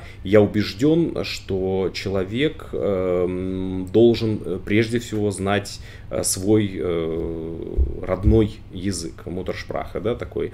И если вы им достаточно овладели, то тогда можно и нужно изучать и другие языки. Э, чтобы не получалось так, что, как в литературе, на всех учили понемногу чего-нибудь да как-нибудь. Все-таки познания должны носить широкий характер и, и глубокий при этом, не, не, не, в, не, в ухудшая, не ухудшая глубину познаний. А для чего это нужно? Для всего. Яз, любой язык – это портал это, ну, это дверь э, в какое-то огромное пространство, в какую-то ноосферу огромную э, познаний, которые излагаются только на этом языке. И многие из которых вообще невозможно понять, осознать, услышать, прочувствовать, если вы не владеете э, языком. Я вот преподавая в МГИМО, Э, был вынужден погрузиться в процессуальное право многих стран, э, преподавая эту дисциплину в том числе. Но могу вам сказать, что степень моей осведомленности, конечно же, э, как и у любого российского юриста, о познаниях в гражданском процессе другого государства, носит очень условный характер. Естественно, я знаю все блоки, все составы, все части, из которых он состоит, как оно устроено, по какому принципу, какие основополагающие правила, в чем отличительные особенности той или иной Э, семьи, э, процессуально-правовой семьи, там, чем французы отличаются от немцев, немцы, англичан, англичане там, от американцев и так далее. Э, но эти познания, они, конечно же, носят неглубокий характер, потому что я не практикую. Ровно так же и с языками. Если вы не практикуете на этом языке, то у вас нет вот этой портала, нет этой возможности по-настоящему глубоко осознать и вовлечься в огромное количество знаний на этом языке, который существует только на этом языке, каким бы он ни был. Э, ну, вне всяких сомнений, если говорить про какой-то язык, не хочу быть банальным, но, разумеется, английский язык сейчас э, в мире является основополагающим, и книги, которые я читаю, доказывают, что ну, практически книг, которые есть на английском языке, даже в том случае, когда это не исходный язык, а в переводе, он десятикратно превышает любую другую, ну, количество книг на любом другом языке. Поэтому, ну, конечно же, прежде всего английский язык. Хотя я считаю, что понижать планку и ставить себе планку в виде одного английского языка неправильно, особенно если у вас на то есть способности и время. Не, не бойтесь потратить время на познание иностранных языков. Эм, как попасть на стажировку в хорошую юридическую компанию в Москве студенту не топ юрфака? И дайте несколько советов студенту, интересующемуся корпоративным правом, на что обратить внимание. А, значит, ну, просто вопросы вообще никак не связаны, но тем не менее, по очереди. А, а, что касается стажировки. Э, в Библии говорится, стучите да отворят вам, ищите да обрящите. Э, здесь э, нет какого-то яркого преимущества у какого бы то ни было вуза. Разговоры о том, что мы берем, я не имею не адвокатское бюро Бартолиуса, а вообще любой любую компанию, что мы берем вот только выпускников МГУ или МГИМО или вот какого-то конкретного высшей школы экономики, конкретного вуза, и она не, не такова. Я не могу сказать, что диплом не имеет никакого значения особенно стартовая какая-то презентация, но вы всегда можете в резюме а, обосновать и аргументировать, почему мы должны обратить на ваше внимание, а, по каким причинам вы отделяетесь, почему вы отличны от других.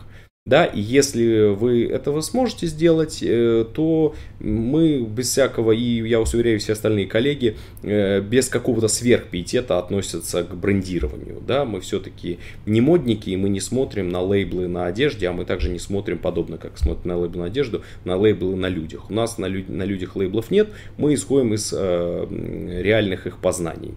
А, поэтому мы приглашаем людей, собеседуем, смотрим, кто они. Более того, могу сказать, что если говорить применительно к ну, конкретному адвокатскому бюро, которое я возглавляю, там у нас огромное количество юристов, которые не из Москвы и не из топовых юридических факультетов, и все с ними прекрасно, они замечательные, лучшие специалисты в своих областях, и все у них прекрасно. Что касается корпоративного права, то я могу посоветовать следующую вещь. Во-первых, надо прежде всего не, а, повторюсь, зауживать свои познания.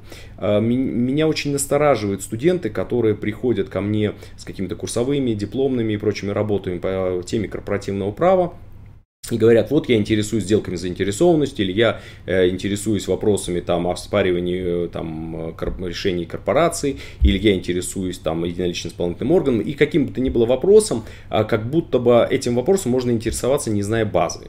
И я обычно тогда их проверяю на знание основополагающих базовых постулатов, правил и э, сути, и если я обнаруживаю, что они этого не знают, то я говорю, что вы поспешили, что вам нужно понять э, вообще, как работает корпорация, вам надо заняться юридическим лицом и осмыслить, пережить э, и прожить внутри, отрефлексировать э, тему вообще корпорации как таковой. И в дальнейшем прийти к какому-то более тонкому вопросу, более детальному, а более, так скажем, может быть, довольно редко встречающемуся, какому-то экзотическому вопросу и так далее. Если же вы еще не знаете основ, а уже пытаетесь погрузиться в какие-то детали, какие-то дебри и очень сложные перипетии корпоративного права, ну, как и, собственно, в любой области, то это, наверное, путь тупиковый, и вряд ли вы в нем преуспеете. А, поэтому начинайте всегда с самого начала. Тарасов, Таль и дальше, дальше, дальше, по глубже, глубже погружаясь, узнавая, расширяя, вширь, вглубь, вдаль, и вот тогда будет э, все хорошо.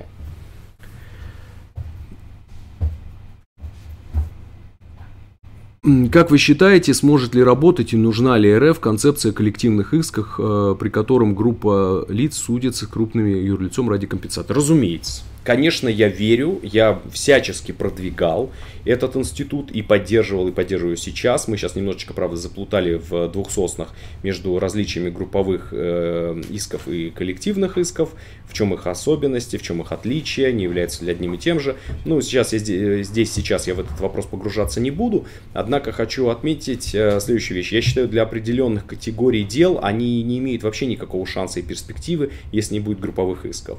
Я считаю, защита дела, защита групповых исков вот в антимонопольной сфере, это только может существовать, если они будут групповыми. В часто по защите прав потребителей, если они не групповые, они тоже не имеют никакого смысла, а поскольку в корпоративных правоотношениях, безусловно. То есть во всех тех ситуациях, когда, как пелось в детской песенке, без друзей меня чуть-чуть, а с друзьями много.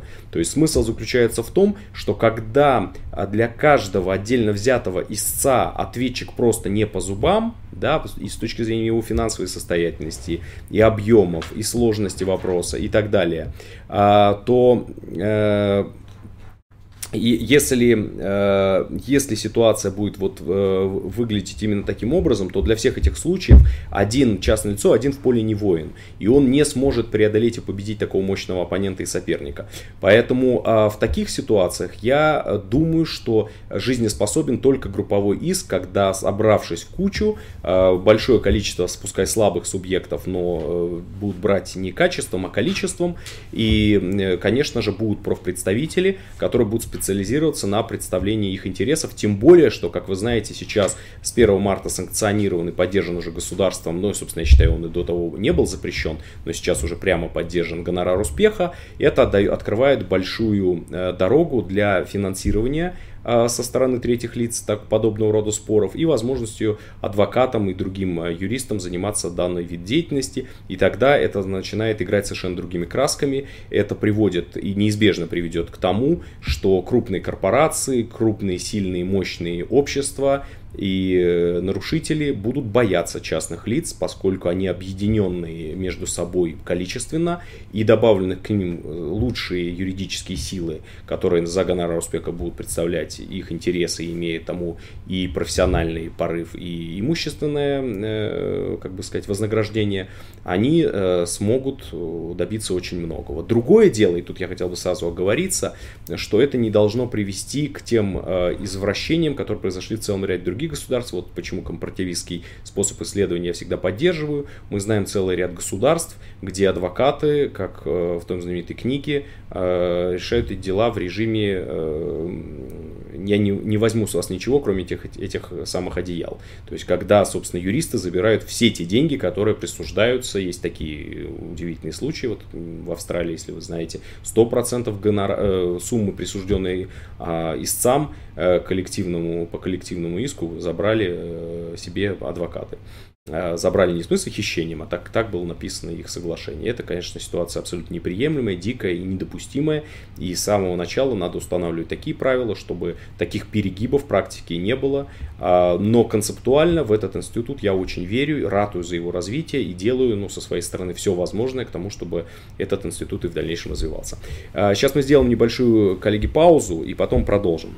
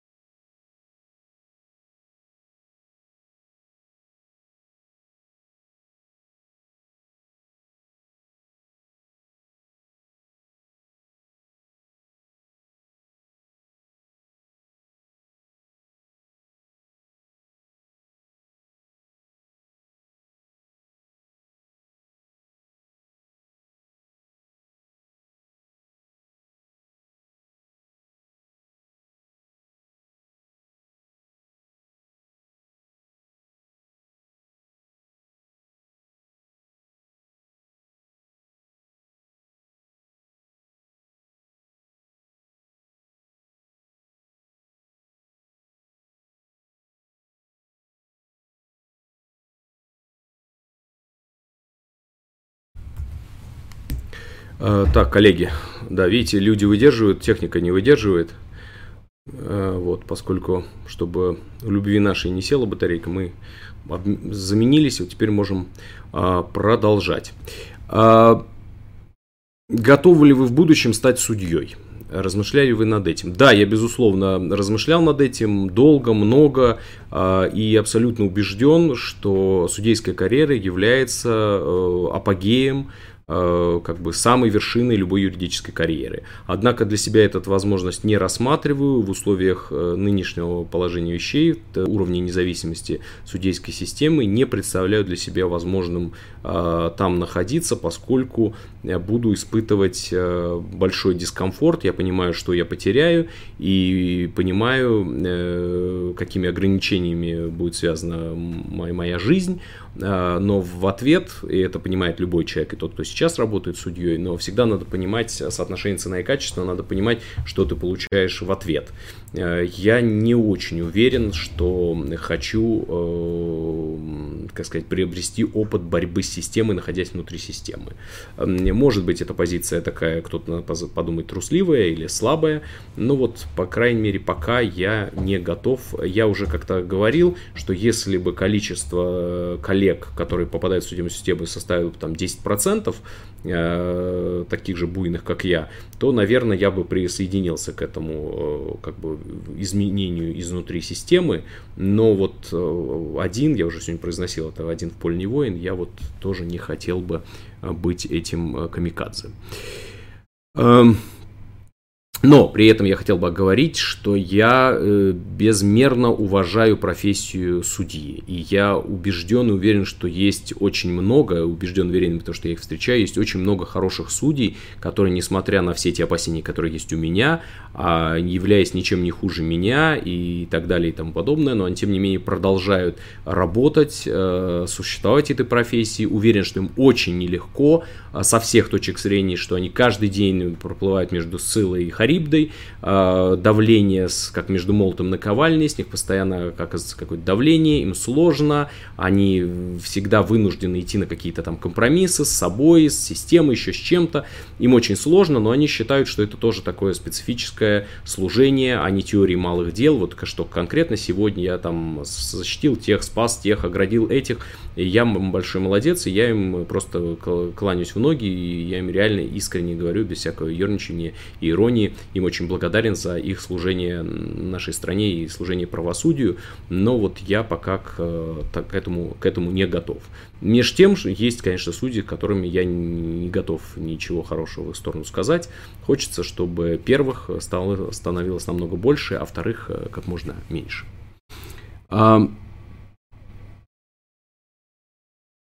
Расскажите, например, ваше бюро, как происходит отбор юристов в команду.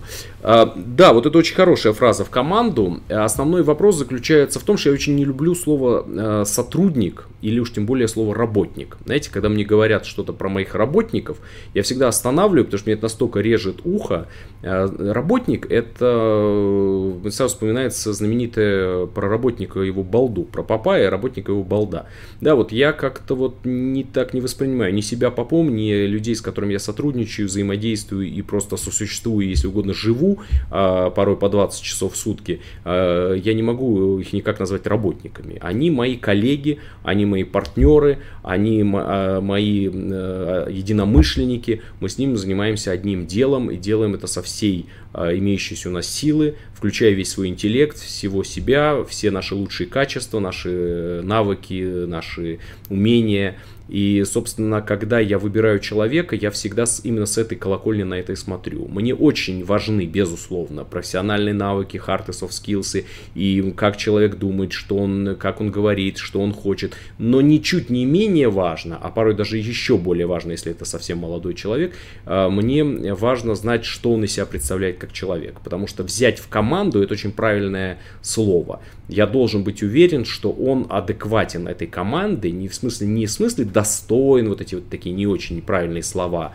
э, что достойны ли нас, как будто мы там где-то на высоте на Олимпе, а кто-то там у нас э, в, в, долинах, в долине ходит. Нет, имеется в виду, под, приходится ли он, он ко двору, потому что в моем бюро, как и в любом, я уверен, объединении юристов, есть некий микроклимат, есть какая-то корпоративные правила, стандарты, э, этические, диантологические установки, что можно, что нельзя, как правильно, как неправильно. И это вот всегда команда, это создается Э, я пока не написал никакого устава существования нашего общества вот как-то исчерпывающий, ну это я так сейчас шучу, и имеется в виду, и не надо его писать, но он, безусловно, в неписанном режиме, а, как подобно английской конституции, существует. И поэтому э, мы стараемся его э, соблюдать и принимать в нашу команду, в наше вот братство, если угодно, только тех людей, которые как минимум на входе предполагается нами, что смогут быть частью этой команды. Если мы видим, что это не происходит, то никакой уровень профессионализма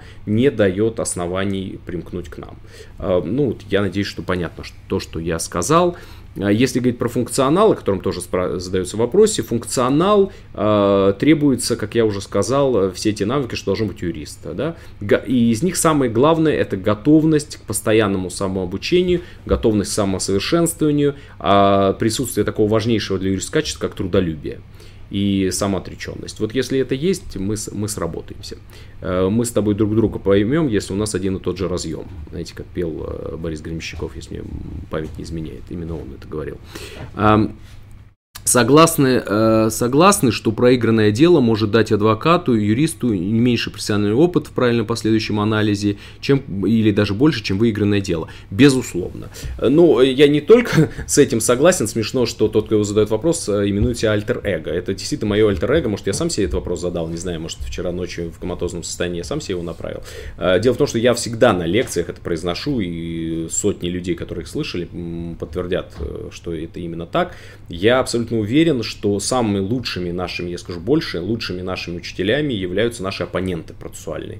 Потому что они не любят, ненавидят и пытаются нас уничтожить в самом искреннем, самом искреннем э, режиме, и самым истово, из самых своих сил – и они никогда себя не берегут и э, пытаются нас э, сделать тем самым лучше.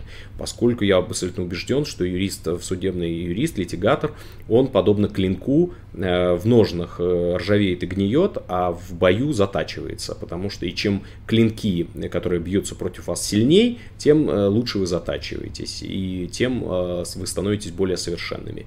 Причем вы можете у оппонентов учиться как всему хорошему, так и всему плохому. Имеется в виду, что плохое это антипример, вы должны понимать, что так делать нельзя, а все хорошее вы должны брать себе на вооружение и в последующем использовать. Э, плюс, конечно, если у вас мощные спарринг-партнеры, вы, ваши скиллсы, ваши навыки, ваша мощь, она нарастает э, ну, значительно больше. Если вы занимаетесь э, с гирькой в килограмм, это тоже неплохо, но, конечно, развитие вашей мускульной мускулатуры будет значительно ниже, если вы будете делать с какими-то более тяжелыми весами. Так и, собственно, с нашими процессуальными оппонентами. То, поэтому, конечно, эту, фра... эту постулат я поддерживаю и более того исповедую. Не поздно ли в 21 год поступать на юрфак в средний вуз, МГУА, ВАФТ и так далее? Э, знаете, образованию, как и любви, все возрасты покорны. Э, я думаю, что в любом возрасте можно учиться, если вы понимаете, зачем вы это делаете. Тут скорее вопрос не в возрасте, а зачем вам это нужно. Если вы в 21 или в 31 э, четко, проникновенно, сознательно, отрефлексировав, понимаете, что вам это нужно, получаете образование, станете юристом, э, и будет все, и будет вам счастье. Один из таких э, величайших примеров это мой коллега, э, член моей команды Сергей Будылин, который, ну, если кто-то знает, кто-то не знает, э, далеко не сразу стал юристом и прошел прекрасное физико-математическое образование МГУ, а потом стал юристом и в чем, как вы, наверное, знаете, преуспевает, и ему это совершенно не мешает, а скорее улучшает. Он не сказал себе, ну, я уже, у меня не тот возраст, я не буду заниматься. Он занимается, и поэтому у него все получается. В общем-то, делайте так же, как он, и у вас тоже все будет, а, все будет получаться. А, значит, еще один вопрос. Нужна ли реальная риторика в российских судах или реально в условиях очень небольшого времени судебного заседания 90% успеха письменные документы? Я думаю, что, конечно, нужна риторика. А, я абсолютно убежден, что подача информации важен не только контент, что может быть и в документах, а важна подача, форма, то есть э, так называемая презентация правовой позиции. И поскольку процесс у нас устный, поскольку э, до судей надо довести, и ваши огромные документы, тяжеловесные, не всегда понятные, а даже если понятные, большие, избыточные по размеру, с приложением там многих томов материалов дела, очень трудно достучаться до судьи. Именно потому, что времени мало, именно тем важнее уметь хорошо и правильно структурировать свою речь, имеется в виду не только украшательство речи, не только а, чтобы она лилась органично и красиво, а еще очень важно в том, как вы ее построите, чтобы а, после того, как вы выступили, судье стало кратно больше понятно, чем до того, как вы говорили. И я всегда говорю, что одним из важнейших а, побуждающих элементов в том, чтобы судья вообще вас слушал хотя бы одну минуту или одну секунду, является создание вами впечатления, ощущения, и самое главное, чтобы это так и было, что после вашего выступления судье станет намного легче и понятней разобраться в этом деле, решить его по существу и потом отписать э, мотивировочную часть, ну и, собственно, все части этого судебного акта. Если так получится, то точно, э, точно вас будут слушать, без э, всяких сомнений, без всяких ограничений по времени, почему бы то ни было. Эм, что самое любимое и самое нелюбимое в вашей, в вашей профессии? Ну, в общем-то, как всегда, любимое и нелюбимое, оно тут рядом, да, оно просто противопоставлено. Самое любимое в моей профессии – это понимать свою нужность. Э, в том, что без тебя было плохо, э, беспросветно, печально и, и горестно, а с твоим появлением что-то улучшилось, э, что-то прояснилось, стало понятней, обиженный стал защищенным, лишенный возвратил, так скажем, необоснованно э, обвиняемый защищен и э, как бы а, а, обелен и доказано, что он э, не совершал того, в чем его обвиняют и так далее. А вот это, конечно, очень важно. Плодотворность труда судебного юриста и адвоката – это самое ценное, самое важное, и нет ничего более приятного в профессиональном смысле слова, чем вот это ощущение. Но, а разумеется, самое нелюбимое – полная противоположность. Это ощущение так скажем, э, невозможности восстановить чьи-то права, невозможности переубедить госмашину, э, несправедливость э, наказания какого-то лица и невозможность его оправдать и спасти. Когда ты бьешься как рыба об лед, и у тебя не получается, когда жернова госмашины, они просто аннигилируют и растворяют, превращают в пыль жизни, судьбы, счастья людей, и ты этому пытаешься всячески препятствовать, но у тебя это не получается. Это, конечно, самое тяжелое в профессии, когда, несмотря на все прилагаемые тобой титанические усилия, не получается либо ничего, либо мало получается, совсем с минимальным КПД, при таких огромных э, инвестициях своего времени, сил, энергии, интеллекта и так далее, тем не менее, это все остается бесплодным. Вот это, конечно, самое больше всего меня мучает, что когда я приложил все усилия, и меня, мне себя не в чем упрекнуть, а результат не достигнут. И это, кстати, самая тяжелая вещь, потому что когда есть очевидная причина, почему так не произошло, даже по моей вине и так далее, это, даже это чуть легче, потому что тогда ты видишь какой-то в этом просвет, и как-то ты себе это объясняешь. А когда все идеально, а результат абсолютно далек от э, идеальности, то тогда, конечно, это очень мучительно, потому что обладая ну, достаточно большой, как мне представляется, эмпатией, я очень чутко сопереживаю боль людей, и мне очень неприятно, когда не удается их спасти и им помочь. Э, согласны ли с тем, что между работой и не работой всегда нужно выбирать работу? Ну, вы знаете, я вам отвечу так. Для начала я не согласен ни с одним фразой, где э, есть слово «всегда». Э, меня учили, что если в фразе есть слово «всегда» и «никогда», это заведомо ложное утверждение. А, поэтому э, вот в такой постановке вопроса точно не согласен. А если отвечать уже по существу, то, э, конечно, гармония между работой и неработой, а обнаружить чрезвычайно сложно. Это, знаете, подобно канатоходцу, который идет, его все время колбасит то влево, то вправо, его шатает, мотает, и какого-то идеального такого баланса, это и есть постоянное вот колебание влево и вправо.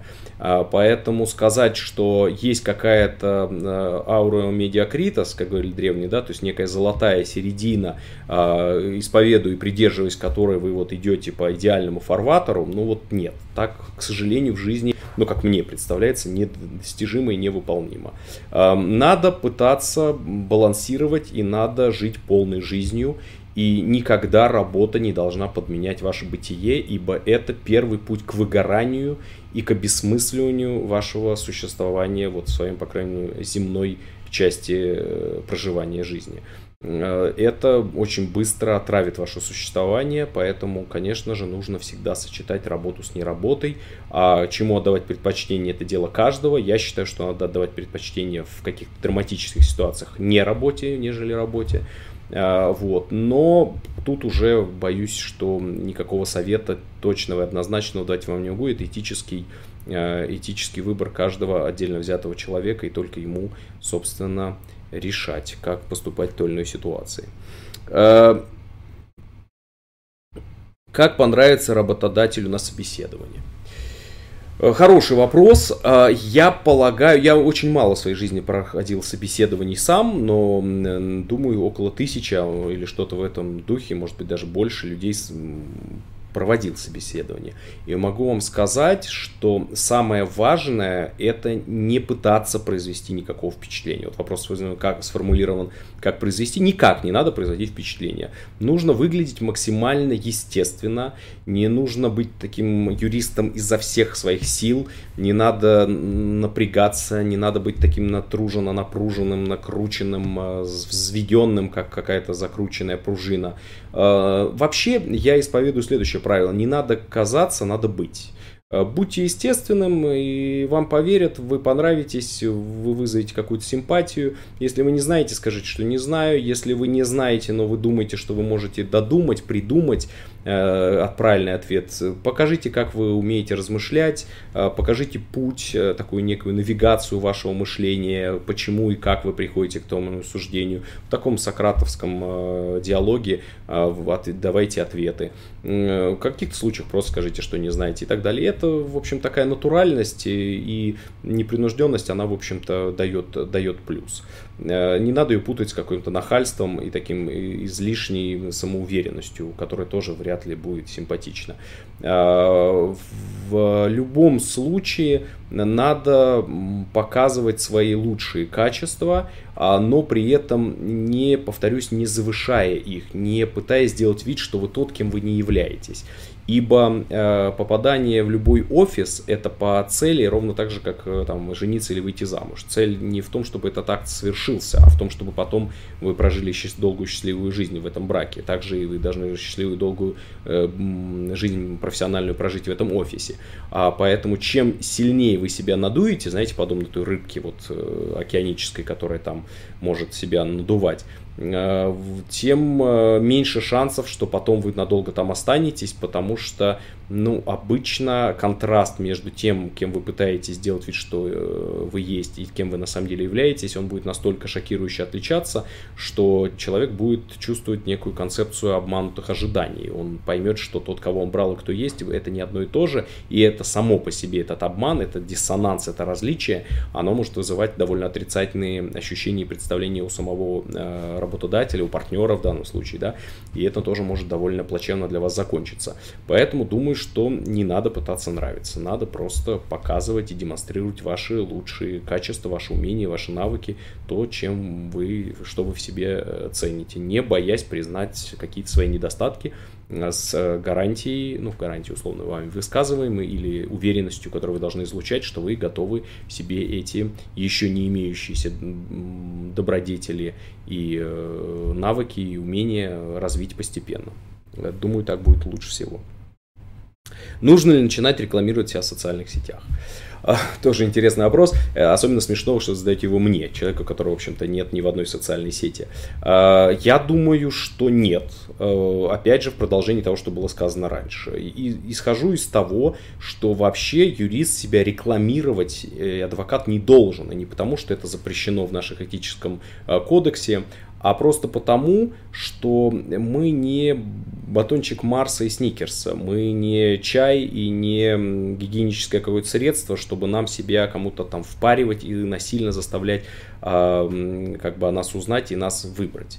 Я думаю, что э, в любой деятельности, понятно, что мне на встречу может задан вопрос, вам легко говорить, вы давно в профессии, там кто-то вас уже знает, что-то вы уже сделали, и вам легко рассуждать. Нет, я думаю, что и на заре своей деятельности я исповедовал ровно то же, и я полагаю, что нужно преуспевать какими-то делами. От мелкого к крупному, вне всяких сомнений. Э, кто-то вам, если вы хороший юрист, доверит какое-то маленькое дело, и на этом успехе, на втором, на третьем, на десятом, вы создадите себе имя. А вот эта крикливая, хайповая слава через какие-то там, не знаю, вирусные ролики, и когда вас там любая бабушка на заваленке узнает, это не то, что нужно юристу. Я абсолютно убежден, что э, юристы не должны быть известны всей стране. Ну, кто э, так имеет такую славу, я не, не испытываю к ним никаких антипатий, и считаю это их личный выбор и их личное дело. Но, как мне представляется, мы отличаемся от шоуменов и от артистов и телеведущих и так далее тем, что нас не нужно знать любому и каждому. А, потому что мы не можем себя тиражировать, а, ни в коем случае клонировать. Вы уникальный, вот есть тот, который вы есть, понятно, что с вами есть юрист, есть какая-то команда и так далее, какой-то офис, там большой или маленький, но все равно человек, адвокат, юрист, он э, преподносит и оказывает помощь в личном качестве, и именно он. Если он под свое имя набирает контракт, который отрабатывают люди совершенно иного уровня, ну в этом, в общем, тоже нет ничего а, хорошего, и, как правило, это не дает качества, в результате все равно имя обменивается мишурится ваша э, личность, и, в общем-то, вы не будете обманывать ожидания людей, это тоже абсолютно неправильно. А для того, чтобы, а если у вас 24 часа в сутки, как вот, например, у меня, а, и как у всех остальных людей, то, наверное, все-таки бесконечное количество работы вы осуществлять не сможете. Поэтому я думаю, что надо, э, как говорится в той пословице, курочка по зернышку клевать, вот так постепенно двигаться. Двигаться, постепенность относительная, кто у кого-то это получается быстрее, у кого-то медленнее. Здесь всегда э, судьба, рок, какое-то везение, наверное, всем нам должно сопутствовать, это тоже имеет какое-то значение. А, но в любом случае вот такой долгосрочная стратегия и постепенное движение вверх, оно создает гарантию того, что это вы надолго будете наверху. А рекламные ходы и маркетинг это все всегда какое-то навязывание. Я в этом, в этом вижу а, какую-то искусственность и считаю, что это неправильно. Знаете, у меня есть еще, э, когда меня спрашивают, в чем отличие юридической услуги от правовой помощи, я всегда говорю, что если вот сравнивать с медициной, то вот, например, отбеливание зубов – это медицинская услуга. А когда у человека простреленный живот или э, перитонит э, гнойный в аппендиците, да, то, собственно, вот это правовая, ой, извините, медицинская помощь. Вот в этом отличие. Мы должны оказывать помощь, мы не должны себя навязывать, мы не должны придумывать искусственные услуги, чтобы их кому-то там впарить. Мы должны помогать там и тому, кому мы требуемся. И вот такое занятие, такое Э, понимание своей э, профессии, деятельности, если угодно, миссии, я исповедую и считаю, что ей нужно придерживаться. Я не навязываю, быть может, я не прав, быть может, я уже э, застыл как муха в янтаре, возможно, меня нужно посыпать нафталином и убрать шкафчик. Не исключаю, может быть, я не прав, вы можете придерживаться любой другой точки зрения. Главный недостаток отечественной системы правосудия. Я полагаю, что я полагаю, что, наверное, самым главным недостатком нашей судебной системы, которой у меня, у меня к ней много вопросов и претензий, но самым главным я, наверное, все-таки считаю равнодушие. Это самое, самое страшное. Потому что лень, непрофессионализм, это все производные от этой основной. А, дело в том, что человек, наделенный такой сверх-супер огромной властью, полномочиями и, самое главное, ответственностью за судьбы людей, за снятие конфликтов, противостояний, понижение общей конфликтности в обществе и очень многих других вещей, он должен все-таки достаточно достойно нести это тяжелейшее бремя а, такой работы. И если человек ее понимает, осознает, то он, конечно, должен быть сверх-супер ответственным. Он должен быть независимым и ответственным. Он должен э, отправлять свое правосудие и выполнять свою работу в таком режиме, что ему не все равно. А если он не равнодушен, то он тогда изучает новое законодательство, он изучает практику, он слушает стороны, он качественно э, пишет решения, он не ленится в детально все изучить. Вот это все неравнодушие, оттуда уже все остальное происходит. Э, потому что когда мы говорим профессионализм, независимость, то даже независимость. Связана ли независимость с неравнодушием? Конечно.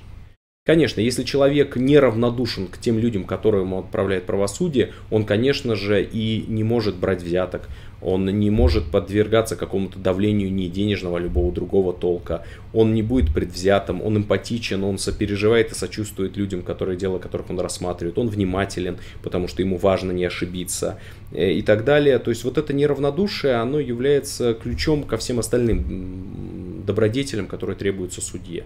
Поэтому мне кажется, что самый основной недостаток вот именно в этом заключается.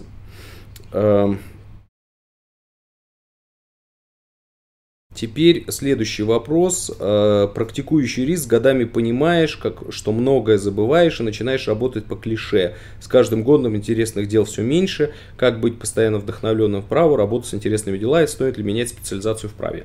А, ну, я частично на этот вопрос ответил. Давайте я немножечко просто артикулирую некоторые мои мысли идеи вот применительно к данному вопросу. Я полагаю, что ценность познания с момента моего повышения КПД понижается. То есть, чем больше вы вовлечены в какую-то отрасль, специфику, а, тем меньше вы узнаете день ото дня. Это, в свою очередь, приводит а, не столько к клише, клише это все-таки от ленности, в моем понимании, больше, а вот э, появляются все-таки уже прохоженные тропы, и интерес пропадает, поскольку вы э, в узкой очень сфере уже достаточно преуспели, и вам это перестает быть интересным. Если вам перестает быть интересным, вы начинается профи- профвыгорание, начинается деформация, про, приходит с ней лень, э, успокоенность, расслабленность, и это все то, что является ну, худшим спутником юриста и, прежде всего, адвоката, э, судебного имеется в виду юриста. А, поэтому нужно, конечно, стараться разнообразить свою жизнь, тогда вы никогда не будете думать, что вы все знаете, потому что практикующий адвокат всегда знает, как много он не знает, э, потому что ежедневно жизнь подкидывает какие-то новые сюжеты, новые нормы права, новые области правоприменения и так далее, и если вы, в общем-то, как-то расширяете сферу своего правоприменения, это неизбежно не дает вам ощущения уверенности в завтрашнем дне, уверенности в том, что вы уже все знаете, все умеете, во всем осведомлены, все слышали, видели и знаете. А, вот, поэтому, э, когда вы вот так вот широко на мир смотрите, то это дает возможность вам не уставать, а, не сжимать свое сознание и продолжать практиковать и получать удовольствие от того, что вы делаете. А, сейчас уже почти два часа, как мы с вами, коллеги, находимся во взаимодействии. Точнее, я надеюсь, что вы меня смотрите, а я точно вот э, этому прекрасному этой фотокамере что-то рассказываю. Вот, надеюсь, что там кто-то есть за ней а, в паутине мировой. А, а я вам сейчас э, буду отвечать еще на какие-то вопросы, которых до того не дош... мы не дошли с вами.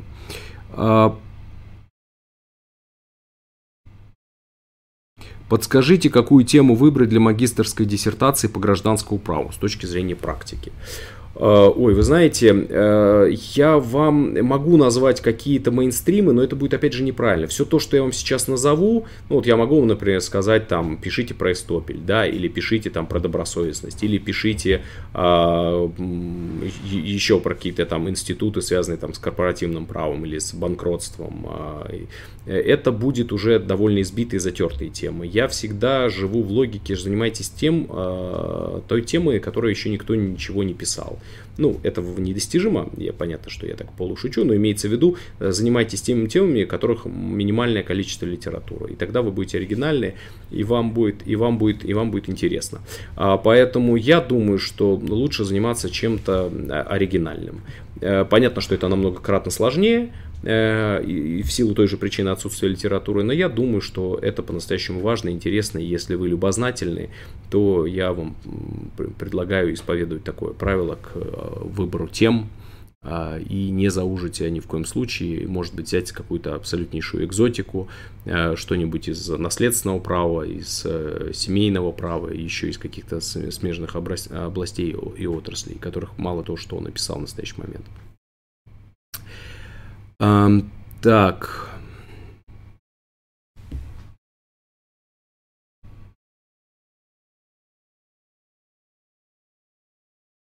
На что обратить внимание студенту при обучении частно-правовых дисциплин, гражданское право, гражданско-процессуальное право и другого для того, чтобы оставаться в связи с, на связи с практикой. Но вы знаете, на самом деле я частично, опять же, об этот вопрос уже отвечал, но сейчас я просто переформулирую свои слова применительно к вашему вопросу. А, понимаете, чтобы быть актуальным с практикой, надо просто глубоко понимать смысл и назначение любого института. Вот студенты, которым я долгие годы преподавал гражданский процесс, вам это легко могут подтвердить, что я всегда на семинарах а, говорю не неважно что, объясните мне, почему так, как устроена система и зачем это нужно.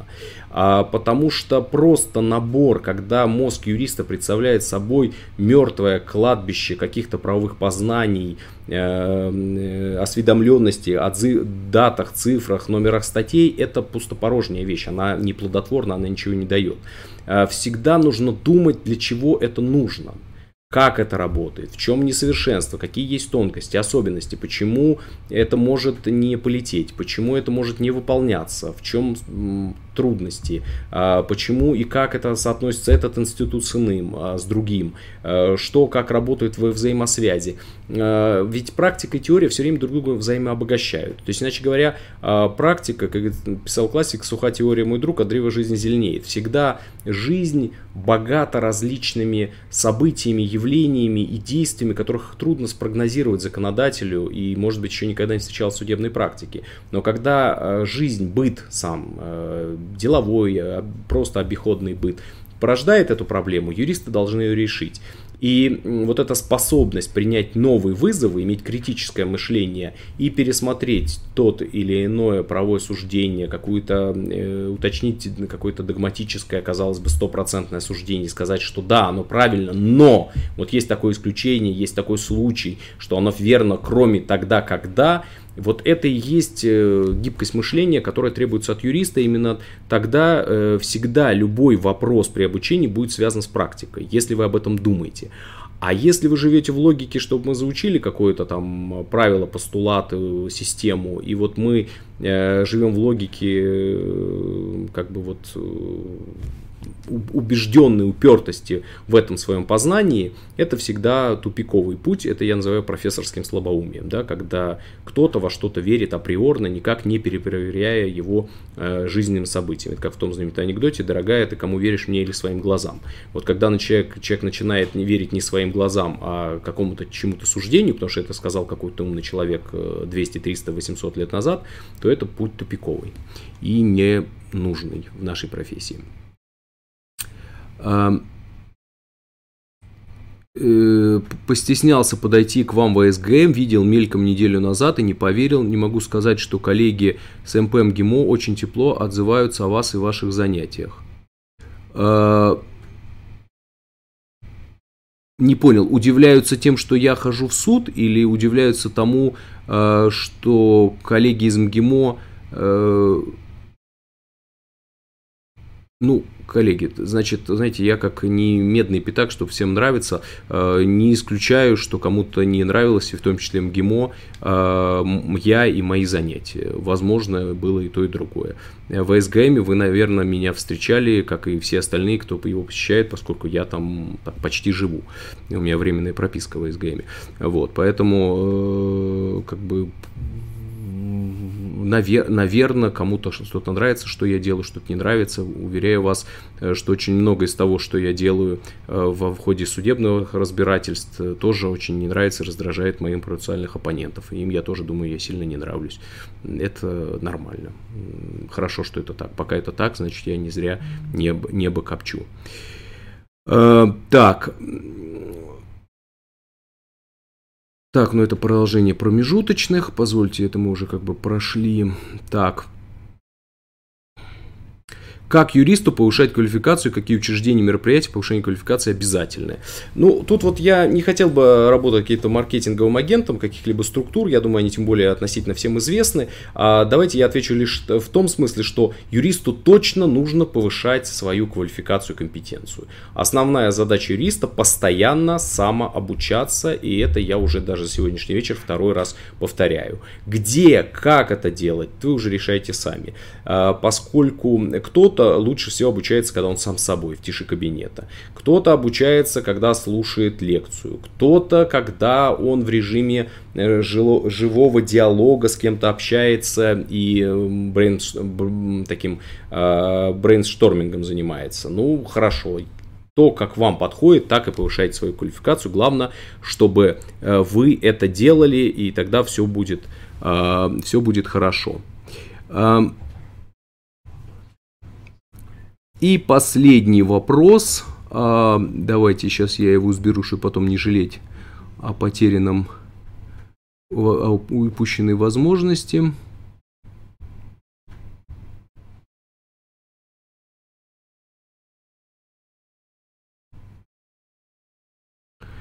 Хочу вникнуть в банкротство, посоветуйте, пожалуйста, литературу, которая поможет наиболее подробно ознакомиться с данной процедурой. А, ну, безусловно, начинать надо всегда в логике от простого к сложному. Начинайте с а, общей литературы, э, ну, таких как учебник, а, прежде всего, МГУ Карелиной, а, безусловно, есть учебник Папандопола, а, есть а, учебник Телюкиной, есть комментированные законы о банкротстве – есть э, диссертационные исследования, есть еще старые комментарии э, под редакцией Василия Владимировича Ветрянского, они ценны, если вы этим занимаетесь не вот в режиме ответа на сегодняшний вопрос, а как-то более глубоко. Если же вы начинаете заглубляться в науку, то это, безусловно, дореволюционные авторы, это и Гольмстон, это, безусловно, Нефедьев, это Васьковский, это Шершеневич. А, ну, собственно, там достаточно исчерпывающая широкая литература в настоящий момент. А, так или иначе, ее всю а, можно найти. Она в доступе и с ятиями, и без ятий, то есть в старом виде и в новом. Много подвижников от научной деятельности или околонаучной, или кинопро Э, кино, книгопроизводящих э, людей, в общем-то, прежде всего, конечно, издательство «Статут», э, сделали, проложили эту широкую дорогу, и сейчас уже вся эта литература доступна. По мере погружения вы можете читать последние там исследования, которые проводятся там силами нынешних специалистов. Это Егорова, безусловно, Зайцева, Суворова, целый ряд других специалистов, которые пишут, наверное, могли бы писать больше, но они заняты сейчас, видите, в практическом а, правоприменении. Э, в любом, э, в любом случае надо начинать от общего идти к частному. И, конечно же, существует обширная судебная практика. Без ее э, чтения, без понимания, без погружения вы, конечно, ни, никуда не продвинетесь.